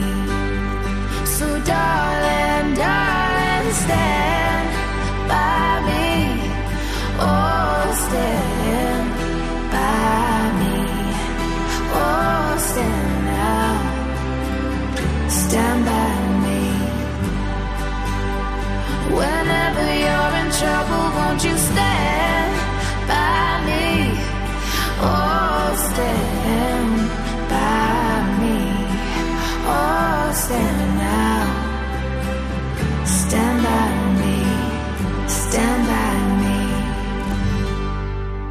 Miguel, hace unas semanas hablamos de la Santa Compañía, pero no ahondamos en un concepto que a mí particularmente me parece terrible, me llama poderosamente la atención. Digo terrible porque no somos capaces de imaginar la soledad que se debe de sentir cuando estás en mitad de un mar en calma de noche sin ninguna referencia geográfica o luminosa que te indique dónde está tierra.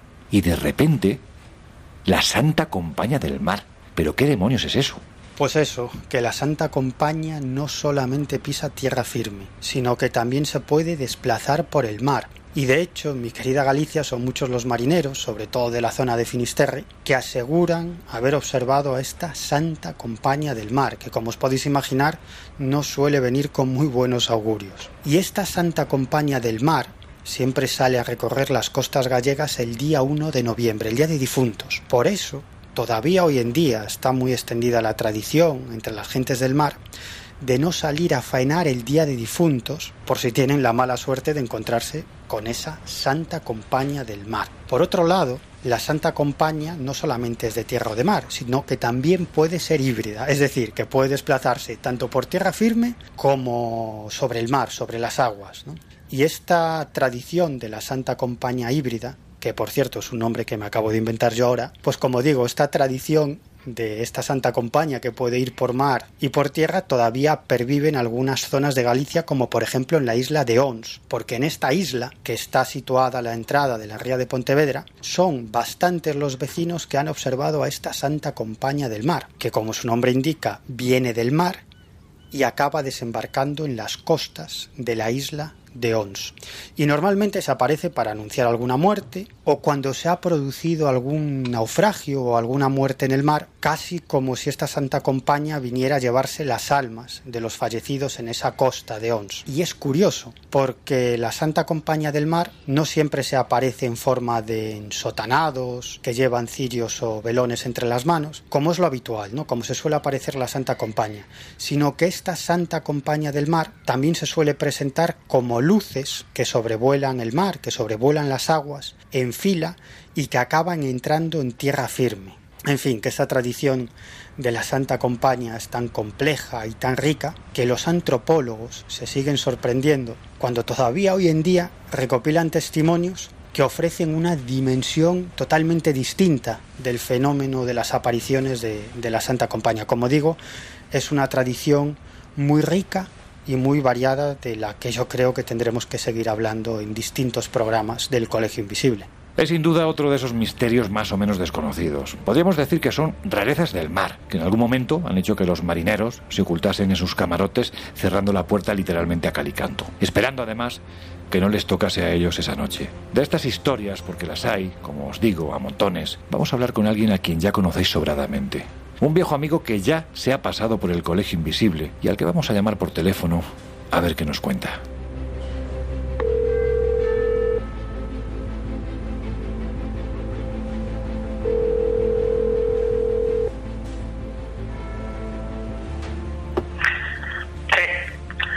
Jesús. ¿Quién está al otro lado de la línea? ¿Qué tal estás? ¿Cómo, ¿Cómo anda mi amigo Jesús? Pues aquí intentando esquivar muchos sonidos que tenemos alrededor porque lo que tiene estar en un, en un barco, aunque se haya convertido ya en hotel y esté sin navegar desde, yo ya sin navegar desde hace mucho tiempo, pero, pero en fin, los sonidos de alrededor son inevitables, así que nada, si tú me oyes bien, yo voy a lanzarme ya a preguntarte. Entre los cantos de sirena te escucho perfectamente. bueno, pues lo que sí voy a empezar haciendo es para aquellos y aquellas que no hayan reconocido la voz que se encuentra al otro lado del teléfono, entiendo que es claramente reconocible y más en esta casa, deciros que ahí se encuentra un queridísimo amigo, Jesús Callejo, licenciado en Derecho por la Universidad de Valladolid, fue colaborador durante muchísimo tiempo de uno de los programas emblemáticos de Onda Cero, La Rosa de los Vientos. Autor además de no sé cuántos libros llevas ya, Jesús. Vamos a poner 25. 25 libros. Mire, iba a decir 14, evidentemente he hecho bien en preguntar. Pero Tiene mala rima. Sí. Pues son libros sobre viajes, misterios, leyendas, tradiciones, entre los que podemos destacar fiestas sagradas, los dueños de los sueños, enigmas literarios. Bueno, pues en la actualidad hay que decir que dirige el programa La Escóbula de la Brújula en una plataforma amiga en la que nosotros estuvimos durante un tiempo y en la que ahora mismo pues escuchamos grandes programas como por ejemplo es La Escóbula de la Brújula, Podium Podcast. Jesús Callejo, un placer recibirte de nuevo en el Colegio Invisible. Un placer estar aquí contigo, por supuesto. Mira, si te parece, vamos a lanzarnos directamente al agua, ya que estamos hablando de, los enigmas del mar. ¿Es cierto, es verdad que el mar encierra tantos misterios? ¿O realmente es la vida en las aguas, me refiero a la de los propios marineros, la que puede dar pie a que se creen muchas leyendas? Sabes que tanto el mar como la tierra y como el cielo albergan muchísimos misterios. Muchos más de los que nos podemos imaginar, algunos los vamos descubriendo y desvelando y otros están para salir a flote, ¿no? Y nunca mejor dicho.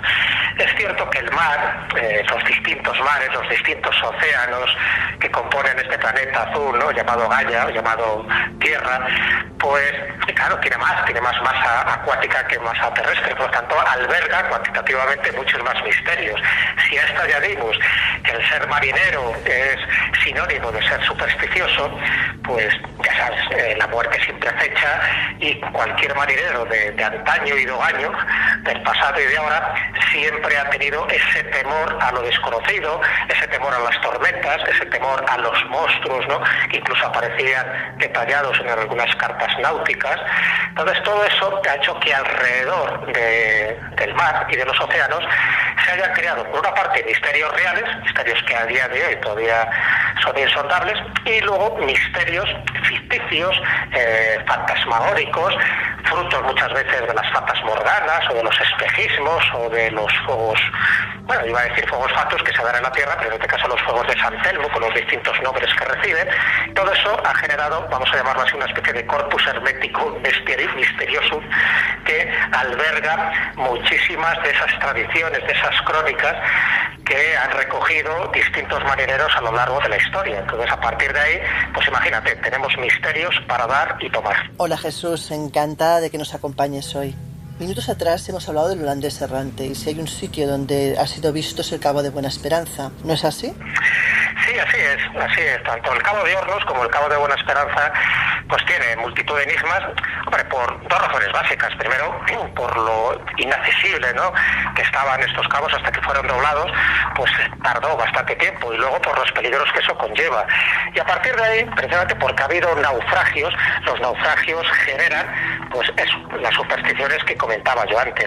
Y alrededor del Cabo de Buena Esperanza, hasta que poco a poco se fueron desgranando ¿no? muchísimos de esos misterios, sobre todo geológicos, pues empezó a barajar muchísimas hipótesis, ¿no? Desde fantasmas que, recorrían ese cabo, bueno, el Cabo de Buena Esperanza, que es el nombre que se le da posteriormente, como bien sabes, al principio se le da el Cabo de las Tormentas o el Cabo Tormentoso, ¿no? Que es el que, el que le atribuye, el que le bautiza a Bartolomé Díaz, que es el que le cruza o le dobla en 1488 y al final como eso del cabo de las tormentas da muy, daba yuyu, daba repelús, pues un rey en Portugal, Juan II, que le cambió el nombre por el cabo de la Buena Esperanza porque dice, bueno, de esta forma la gente, los marineros van allí confiados y luego ya se las, se las entenderán ¿no? con las tormentas. a partir de ese momento sí que se generó muchísimas leyendas, hasta el punto de que incluso se pensaba que había un guardián protector, un guardián protector del Cabo de Buena Esperanza. Y todo viene a raíz de una obra, una famosa obra, una epopeya en verso de Luis de Camoens que se llama Os Luisiadas. Y ahí se habla ya de que ese espíritu guardián, un gigante llamado Adamastor, es el que tienes tú que pedir permiso para penetrar en este mar que luego te conduce a la India, ¿no? Entonces, bueno, pues desde ese momento, pues claro, cualquier naufragio que hubiera allí, pues si el barco luego no encontraba, pues se decía que su tripulación erraba de una forma, pues eso, muy fantasmagórica.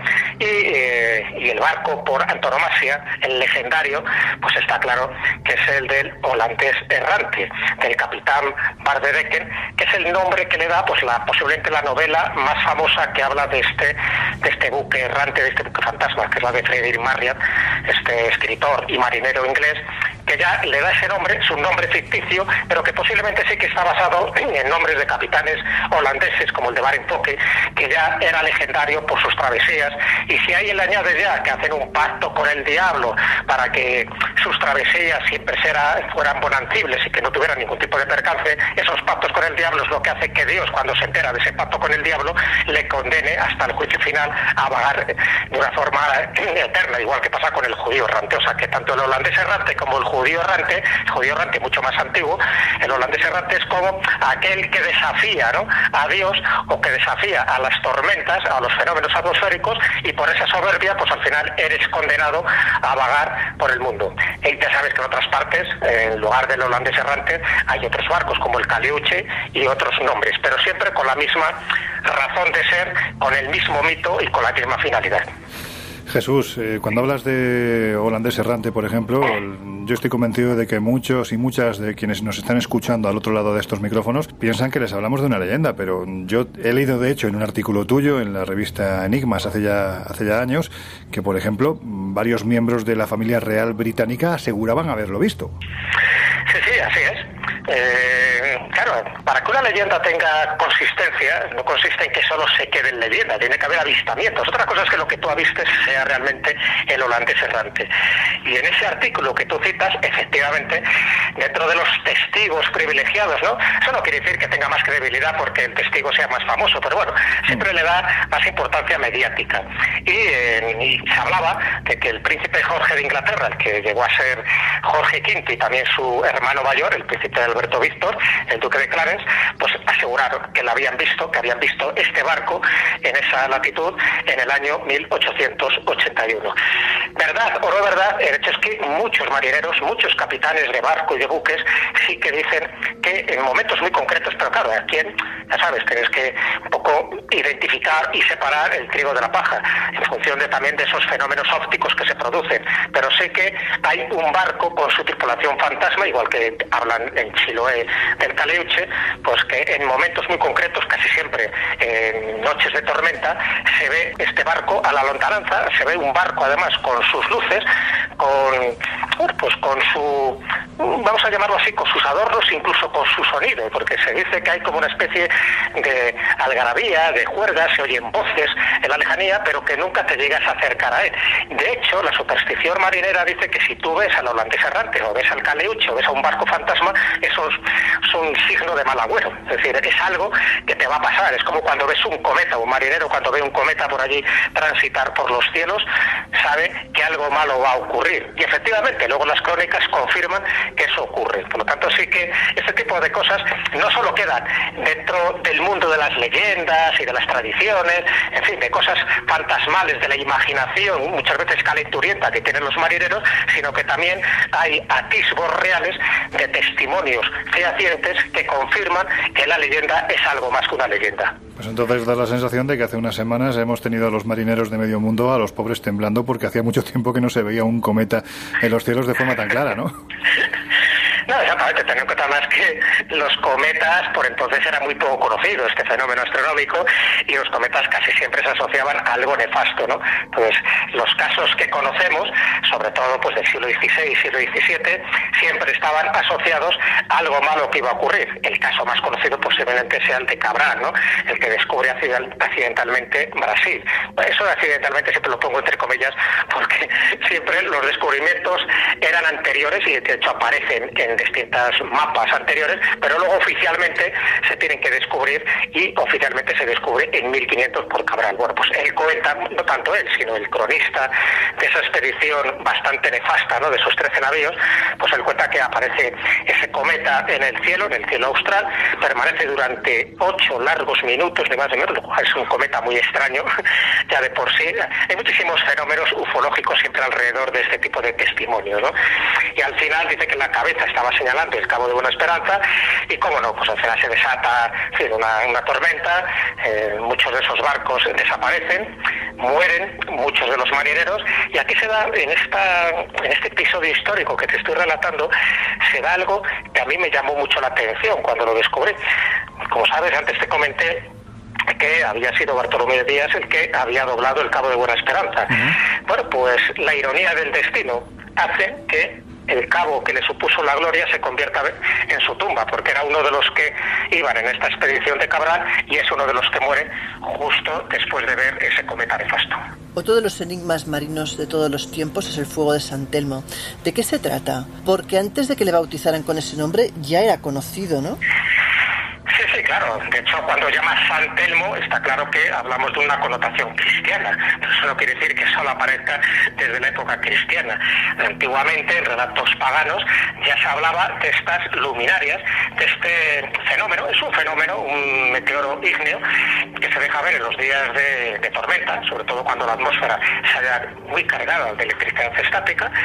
Y, claro, pues el fenómeno es muy extraño, te, te imaginas, ¿no? Ya de por sí el terror que origina una galerna, lo que origina una tormenta, que además encima de los mástiles, que puede ser en el trinquete, en el palo mayor o en la mesana, que te aparezca una, dos o más luces, pues eso genera espanto. Por una parte, en algunos casos es interpretado como un buen augurio, en que los dioses te están protegiendo, y en otros casos, como pasa con el cometa, te están diciendo que vayas rezando las últimas oraciones porque te quedan unos cuantos minutos de vida.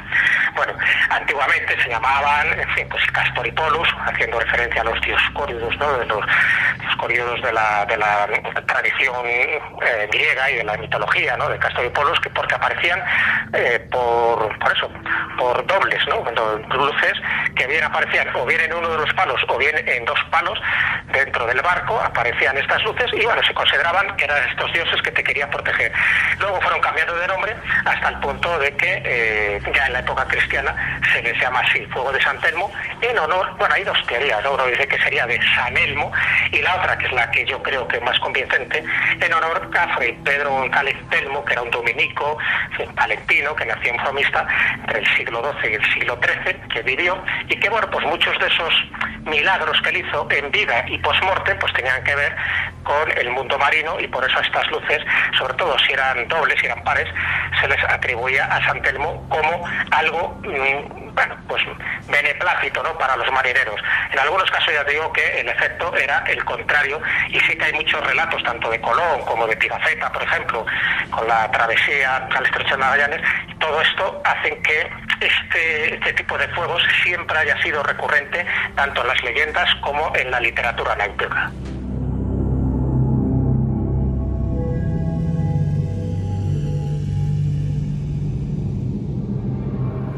Precisamente a las crónicas de Antonio Pigafetta porque es interesante ver que esto que parece que se transmite de, bueno, por tradición oral, de boca a oreja, ¿no? Por decirlo de alguna forma, realmente es que quedaba escrito en crónicas como las que hemos citado, ¿no? De Antonio Pigafetta, no en vano, otro de los que, entre comillas, pudo disfrutar de la presencia de fuegos o luces extrañas durante su travesía fue ni más ni menos, según dichas crónicas, que Fernando de Magallanes, ¿no? Sí, así es, así es. Claro, ya sabes que el cronista era este italiano, Antonio Pigafetta, y fue registrando, fue registrando muchísimas de las cosas que ocurrieron. De hecho, ese libro, ese viaje de la vuelta al mundo que hace Magallanes y que termina Juan Sebastián Elcano, es un libro que recomiendo porque una maravilla ¿no? a la hora de ver la cantidad de aventuras y desventuras y penalidades que tuvieron que sufrir, bueno, hasta el punto que pasó lo que pasó, como bien saben los oyentes, ¿no? de 237 tripulantes, al final solo llegan 18 vivos ¿no? dentro de esa expedición, dentro de esa vuelta al mundo que consigue con éxito, pero llegan famélicos, llegan, en fin, con enfermedades y, casi casi como espíritus vivientes, ¿no? como, zombies cuando llegan al puerto de Sevilla. Y bueno, lo que cuenta Pedro Pigafetta es eso, efectivamente. Que ven cómo en distintos, en distintas partes, yo me leí un poco en su momento, ¿no? Pues todas las referencias que se hacían a este fuego de, de San Telmo, y sí que lo mencionan. Lo mencionan no siempre como fuego de San Telmo, otras veces hablan del cuerpo santo, otras veces hablan como una antorcha, una antorcha ¿no? que se colocaba en la punta del palo mayor, donde estaba ahí flameando durante un cierto tiempo, a veces durante dos horas, especifica Pigafetta, y lo que me llamó la atención también de esa crónica es que a veces eran tres, y las tres recibían un nombre distinto.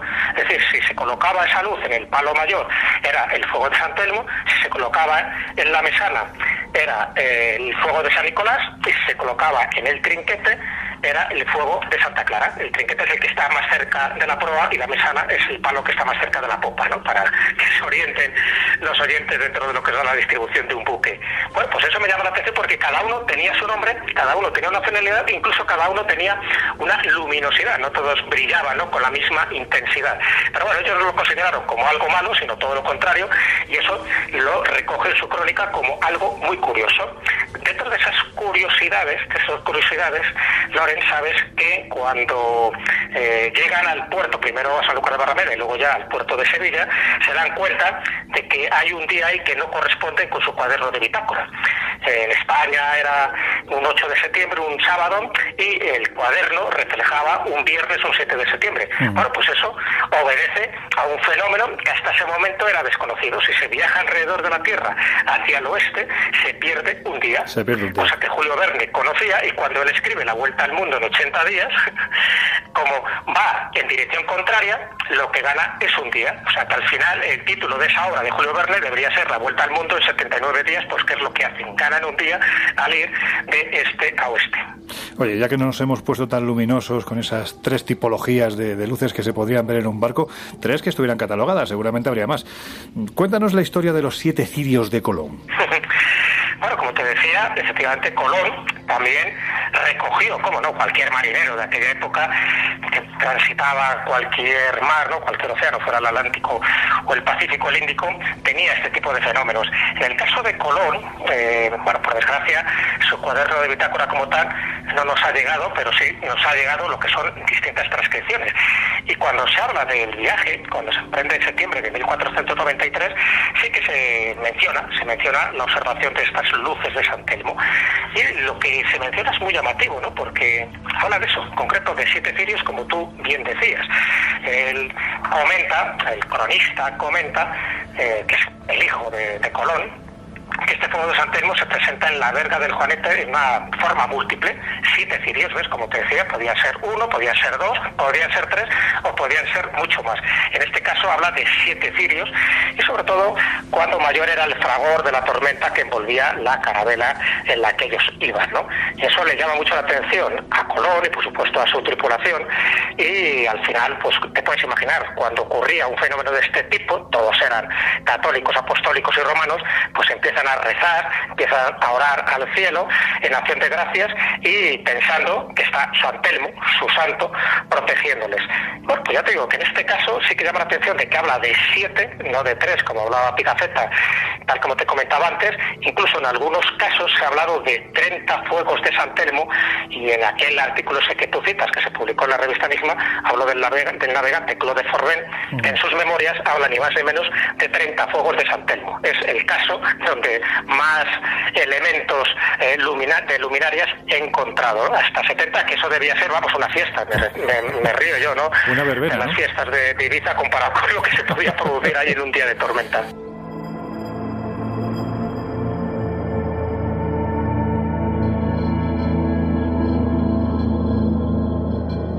Otro de los puntos calientes en lo que a misterios se refiere es el Cabo de Hornos.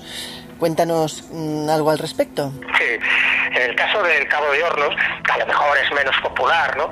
que, que el Cabo de Buena Esperanza, me refiero para los europeos, pero el Cabo de Hornos sí que tiene multitud de leyendas, ¿no? y además muchas también relacionadas con ese holandés errante, aunque lo- el holandés errante no se vería en este cabo, se vería en el de Buena Esperanza. Pero sí que se habla de marineros que son castigados por la soberbia, que hay barcos fantasmas ¿no?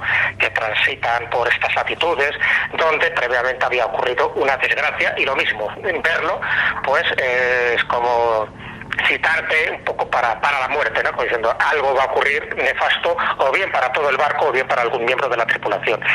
Bueno, pues este Cabo de Hornos sí que se recogen muchas de las, leyendas, en- sobre todo en folcloristas chilenos ¿no? y argentinos, pero en concreto yo tengo un libro de Oreste Plat, que es el que recoge ¿no? muchos de estos testimonios, que a mí particularmente me llaman la atención, porque llama la atención las frases populares, esa especie de refranes que se dicen en ciertas zonas de- del globo.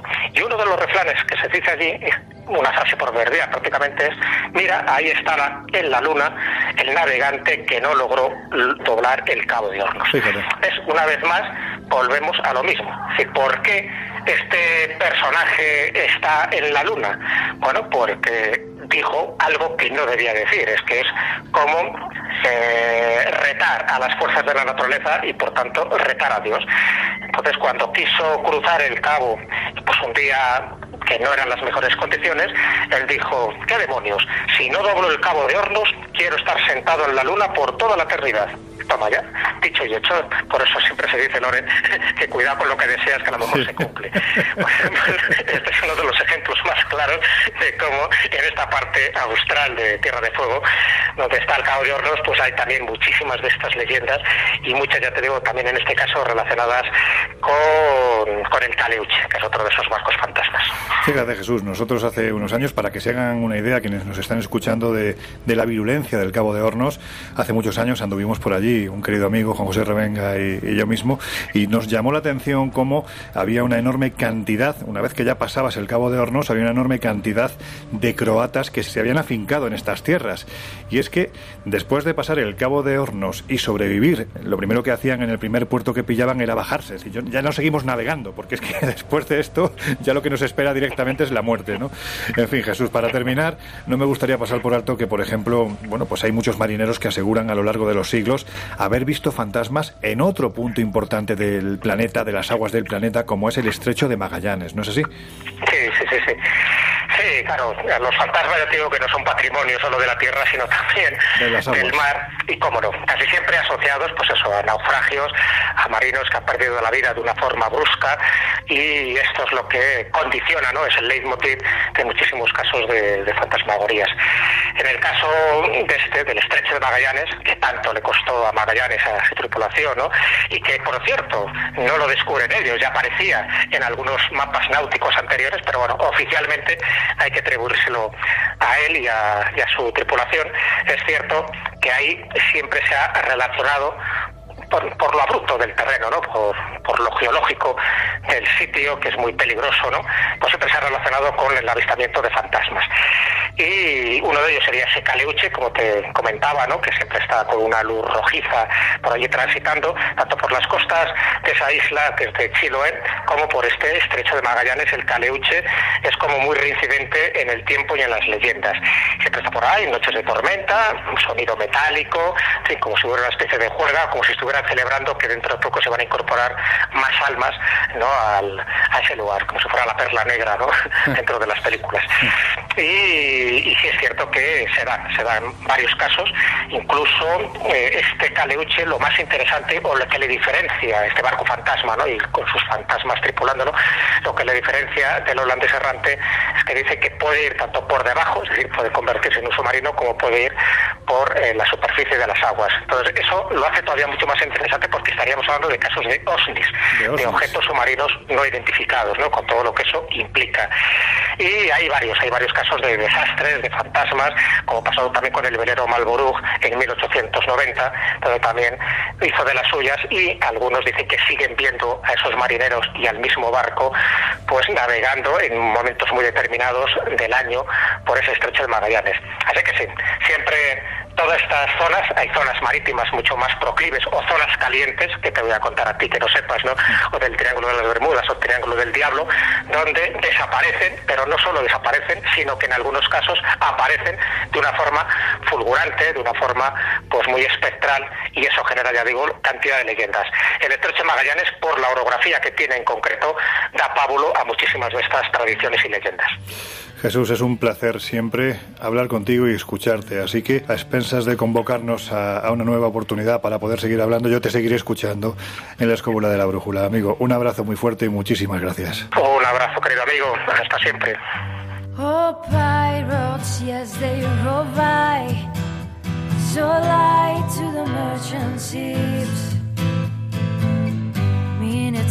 El Colegio Invisible en Onda Cero.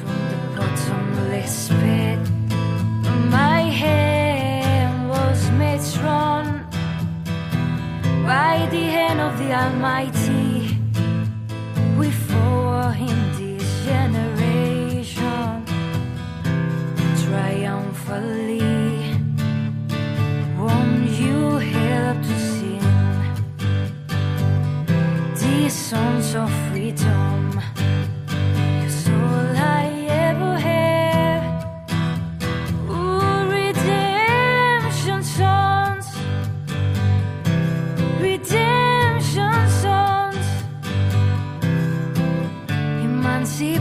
Yourself from mental slavery. Number ourselves can free our minds. Have no fear for atomic energy. Cause none of them can stop the time. How long shall they kill our prophets while we stand aside and look? Ooh, some say it's just a part of it. We've got to fulfill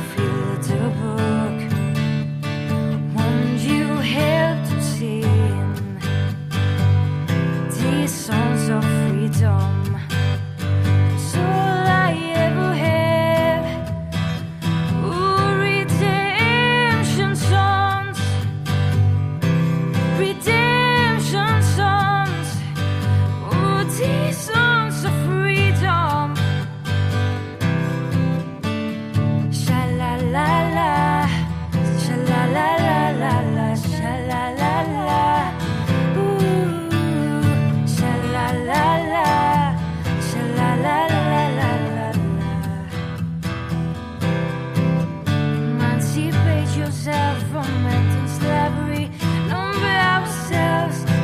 seria o mais.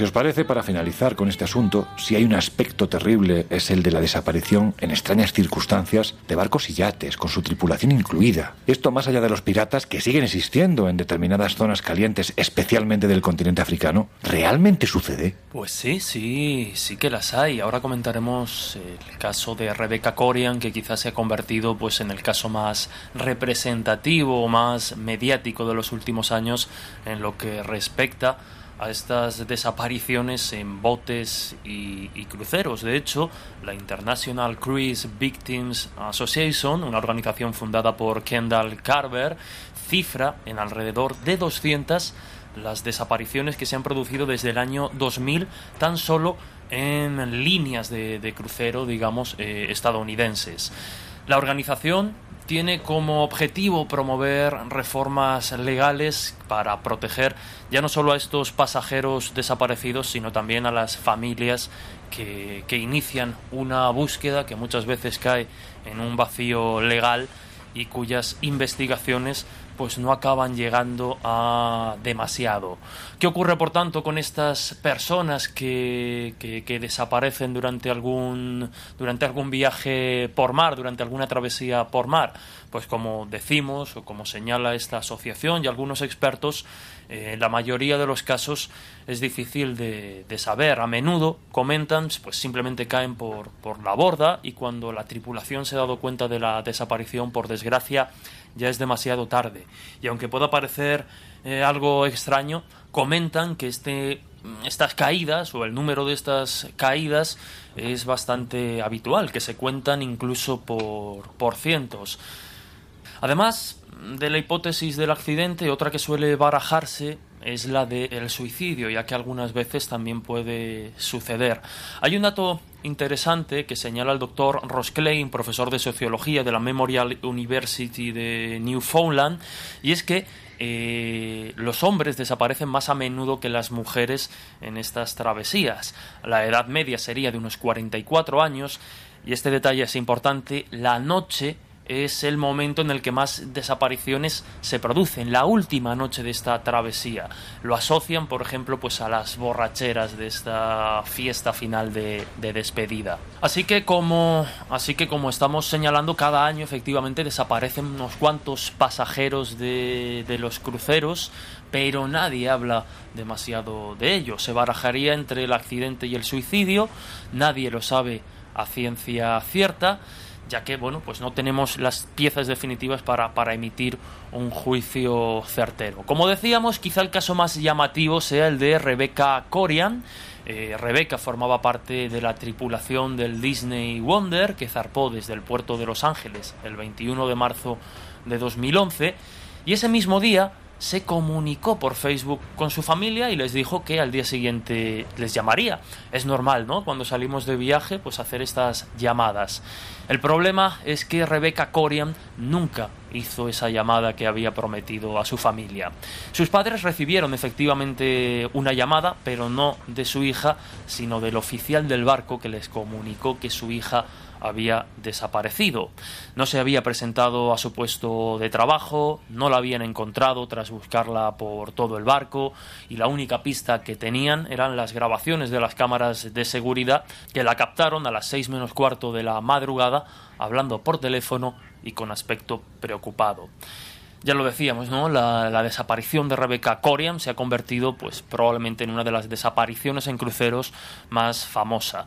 La conclusión a día de hoy de la investigación es que habría sido arrojada al mar por una tormenta y, sin embargo, hay un antiguo comandante de Scotland Yard eh, y su familia que consideran que pudo ser un suicidio o que directamente fue empujada por alguien, ya que pues hay varios detalles que todavía generan controversia en este caso, como por ejemplo el hecho de que su tarjeta de crédito fuese utilizada dos meses después de desaparecer o que sus pantalones entregados después a la familia estuviesen rotos. Como veis, no hay que irse al siglo XVIII, al siglo XIX a buscar extraños misterios en alta mar, sino que, por desgracia, pues seguimos asistiendo a, a, a, extraños sucesos como estas desapariciones. Pues vaya tela, en fin. Antes de terminar, si os parece, vamos a hacer un último repaso a esos buques fantasma que se nos han quedado pendientes. Pues sí, parece que tenemos unos cuantos barquitos dando vueltas por el mundo solitos. Mira, el primero es el Lady Lobibon. Esta nave británica que zarpó de las costas inglesas en 1748 con rumbo a la ciudad portuguesa de Oporto terminó muy mal por culpa de, de, un tema de celos. Y es que el primer oficial y el capitán estaban enamorados de la misma mujer y tras varias peleas el capitán decidió llevar de forma intencionada el buque hacia los bancos de arena de Godwin, cerca de Cannes, en la costa sudeste de Inglaterra, donde decidió chocar y hundir al barco. Cuenta la leyenda que la embarcación aún puede ser vista en las cercanías de ese lugar cada medio siglo, y de hecho, tanto en los años 1798, en 1848 y en 1998 existen varios testimonios que afirman haber visto el barco allí. El siguiente es el Octavius. Este es el clásico relato de navío fantasma. Este barco que volvía desde Oriente hacia Inglaterra, atravesando el paso del norte, se quedó atrapado en el hielo. Cuenta la historia que en 1735 un ballenero llamado de Gerald cruzó el mar y llegó hasta el punto donde estaba este barco. Cuando lo detectó, sus marineros decidieron asaltarlo para ver realmente pues, qué había pasado y cuál era la situación de, del barco en cuestión. La sorpresa fue que se encontraron pues, con toda la tripulación, los pasajeros e incluso el capitán congelados. Y en el cuaderno de bitácora la última anotación era en 1762. Quiere decirse que el barco llevaba bastante tiempo navegando solo. El siguiente es el SS Baichimo. Este barco, que fue denominado Barco Fantasma del Ártico, es un carguero británico de 1.300 toneladas que tenía su base en la ciudad canadiense de Vancouver y que estaba revestido con acero para intentar evitar precisamente pues, los peligros del frío y del hielo. El caso es que a principios de la década de 1920 fue lanzado al mar y desgraciadamente quedó atrapado en el hielo cerca de Alaska en 1931. Cuentan que evidentemente pusieron a salvo a la tripulación, pero no pudieron desencajar el barco y que al poco tiempo el barco logró liberarse por sí solo. Este barco se ha mantenido a flote durante 38 años, que se dice pronto. Ha sido visto varias veces sin rumbo por parte de esquimales, de otras embarcaciones. La última vez que queda constancia es en 1969, que fue detectado otra vez atrapado entre las masas eh, de hielo de Alaska. Ha sido abordado en varias ocasiones, pero nunca han conseguido eh, pues hacerse con él. Y lo que se cree actualmente, porque ahora lleva tiempo sin verse, es que el barco pues, se debe haber hundido. El siguiente del que vamos a hablar es el Rion Unmaru. Este barco, en abril de 2012, fue hundido por el guardacostas estadounidense Anacapa después de haber estado navegando a la deriva por el Océano Pacífico durante más de un año como consecuencia del sismo y del tsunami que afectó a Japón. Este barco de 164 pies de eslora llevaba a bordo unos 2.000 galones de combustible diésel y tenía que ser desguazado cuando la catástrofe natural de Japón cambió pues absolutamente su destino. Y sin embargo, la historia más reciente de Barco Fantasma, dejando a un lado los barcos que quedaron sin dominio después del tsunami de 2012, data precisamente de 2006.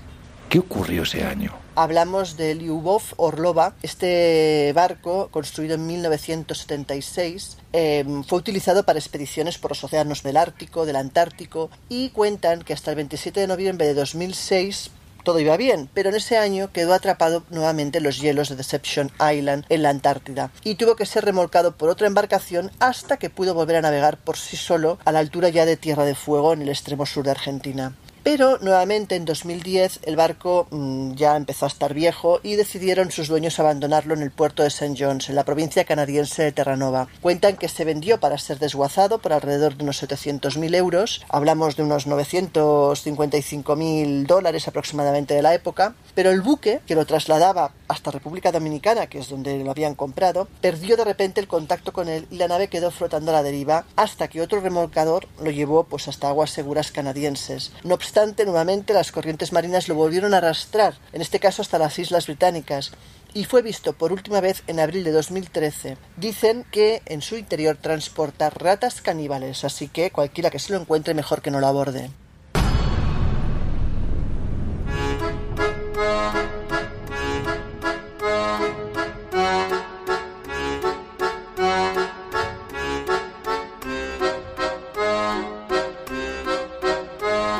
Historias así solo ocurren en el Colegio Invisible.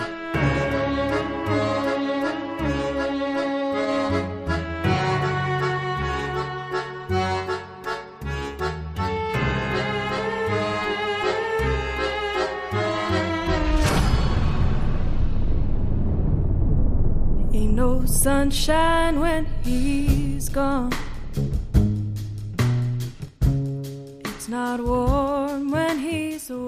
Ahora sí, afrontamos los últimos minutos del programa de hoy. Ha sido un programa, creo que bastante marinero, en el que hemos intentado desentrañar esos casos, esas historias que todavía hoy, bueno, pues siguen siendo parte del imaginario de los marineros que en la soledad de la noche, quién sabe si a estas mismas horas, están faenando en alta mar.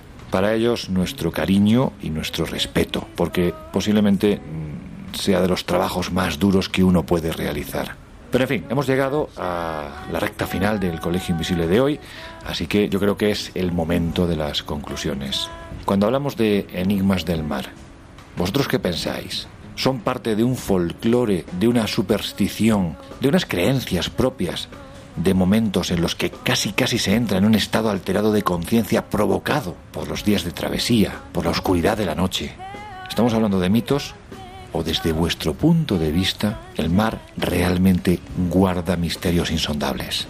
Pues reconozco que a pesar de ser un completo ignorante con todo lo que respecta al mundo del mar, esta clase de historias, las que hemos contado hoy, las que hemos descubierto, reconozco que me fascinan, porque además pues tienen ese doble elemento de leyenda y realidad tan interesante, ¿no? Porque las leyendas del mar siempre suelen acrecentarse, pero recordemos que tienen un, una intención normalmente aleccionadora, ¿no? La intención de avisar de algún peligro, de avisar de, de, algún problema, se magnifican para que todo quede más claro, pero siempre encontramos esa mínima, en ocasiones, parte de realidad, ya sea buscando criaturas monstruosas como el kraken o buscando buques fantasmas como el del holandés errante o el Mary Celeste.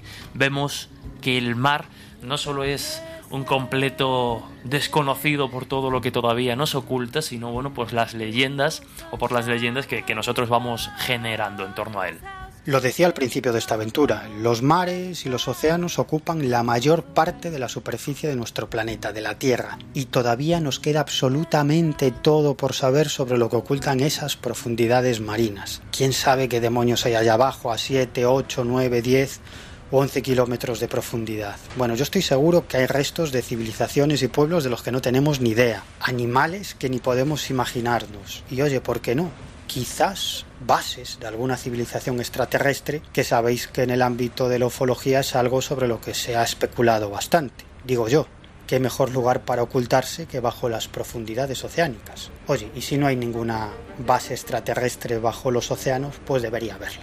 Bueno, yo si queréis que os diga, si me encuentro en mitad del mar con un barco de estos, quizás el primer instinto es ir al asalto, ¿no? A entrar, a ver qué hay, la curiosidad. Pero como dice el refrán, la curiosidad mató al gato y a veces lo que te puedes encontrar dentro del barco, no, más que, más que fantasmas pueden ser ratas o puede ser incluso que el barco esté en mal estado y te acabes haciendo daño. Así que igual es mejor fotografiarlo si quieres y dejarlo que se vaya o llamar a las autoridades. No creo que merezca la pena jugarse la vida por, por esa curiosidad.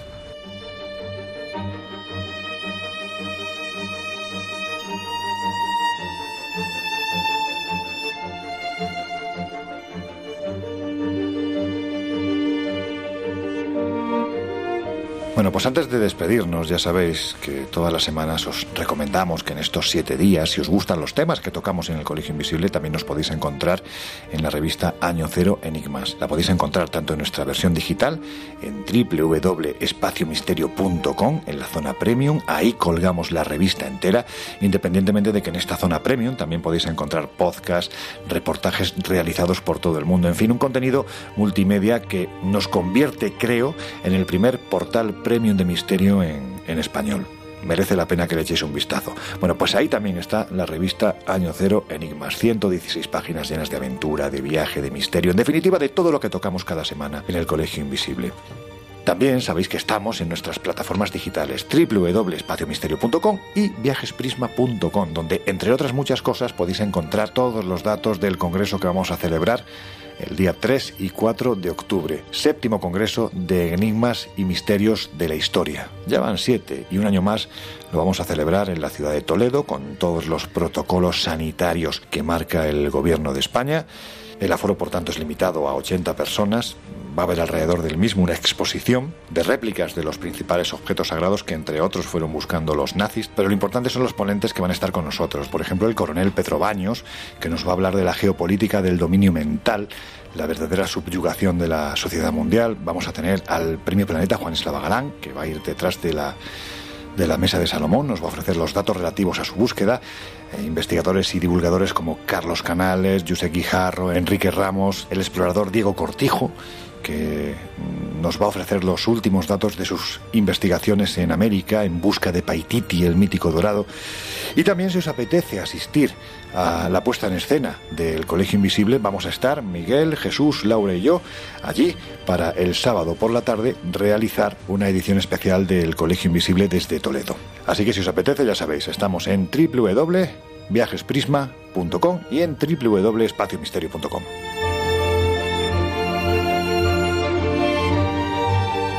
Y si queréis entrar en contacto con nosotros lo tenéis muy fácil.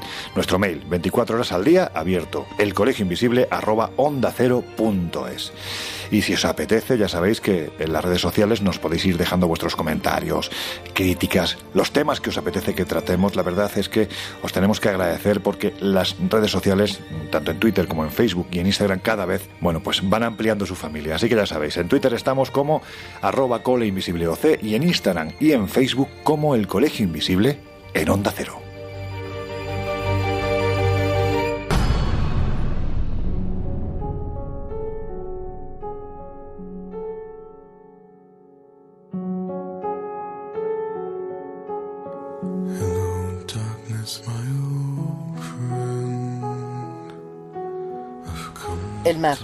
Siempre tan atractivo como peligroso, tan mágico como enigmático. Pensemos que más del 70% de nuestro planeta es agua, que se dice pronto, y en esa vasta extensión que a duras penas controlamos puede haber de todo. Antiguas ciudades sumergidas, barcos hundidos o incluso barcos fantasma, naves que pasean a la deriva sin que nada ni nadie los aviste en mucho tiempo, Quizás el aislamiento que produce el hallarse en mitad de la nada, rodeado de agua, propicie que los accidentes, las caídas, las peleas o el que un barco se pueda quedar varado se convierta realmente en una situación letal. En cualquier caso, pensar en un barco a la deriva, en un barco abandonado, vacío, no deja de tener una curiosa mezcla entre algo misterioso a la vez que romántico. De hecho, no puedo evitar acordarme del mítico relato de Edgar Allan Poe, manuscrito hallado en una botella, que narra la historia de un chico que viaja en un barco por el Índico cuando sobreviene una terrible tormenta que barre a toda la tripulación, salvo a él y a su compañero. Durante días el barco viaja hacia el sur a merced de la tempestad, y es entonces que en el horizonte ven un inmenso buque, pero algo les parece muy extraño. Al tiempo, el pequeño barco termina estrellándose contra el buque, su compañero cae al agua y se ahoga, y él cae sobre la cubierta de la extraña embarcación. Su sorpresa es mayúscula al descubrir que lo único que sigue vivo en ese barco que también se hunde, son los cientos de almas en pena de los hombres que vivieron y murieron en él.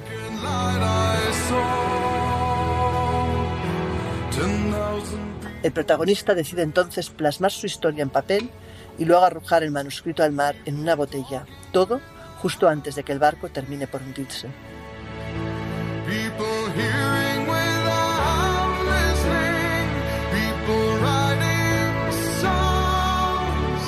Y ahora sí ha llegado el momento de deciros hasta la semana que viene. La semana que viene además volvemos ya a nuestra nueva temporada, empezamos temporada, septiembre.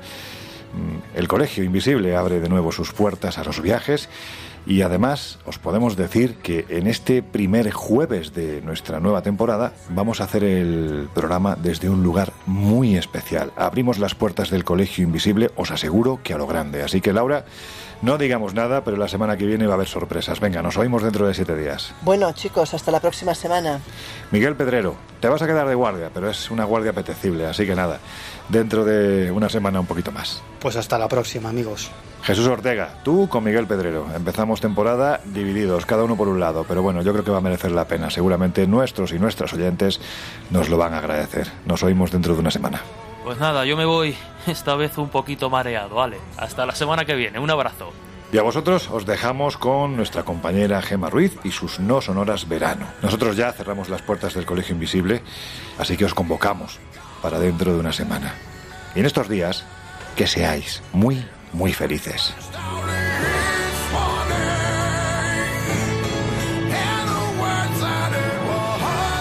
El Colegio Invisible. Con Lorenzo Fernández Bueno y Laura Falcó. En Onda Cero.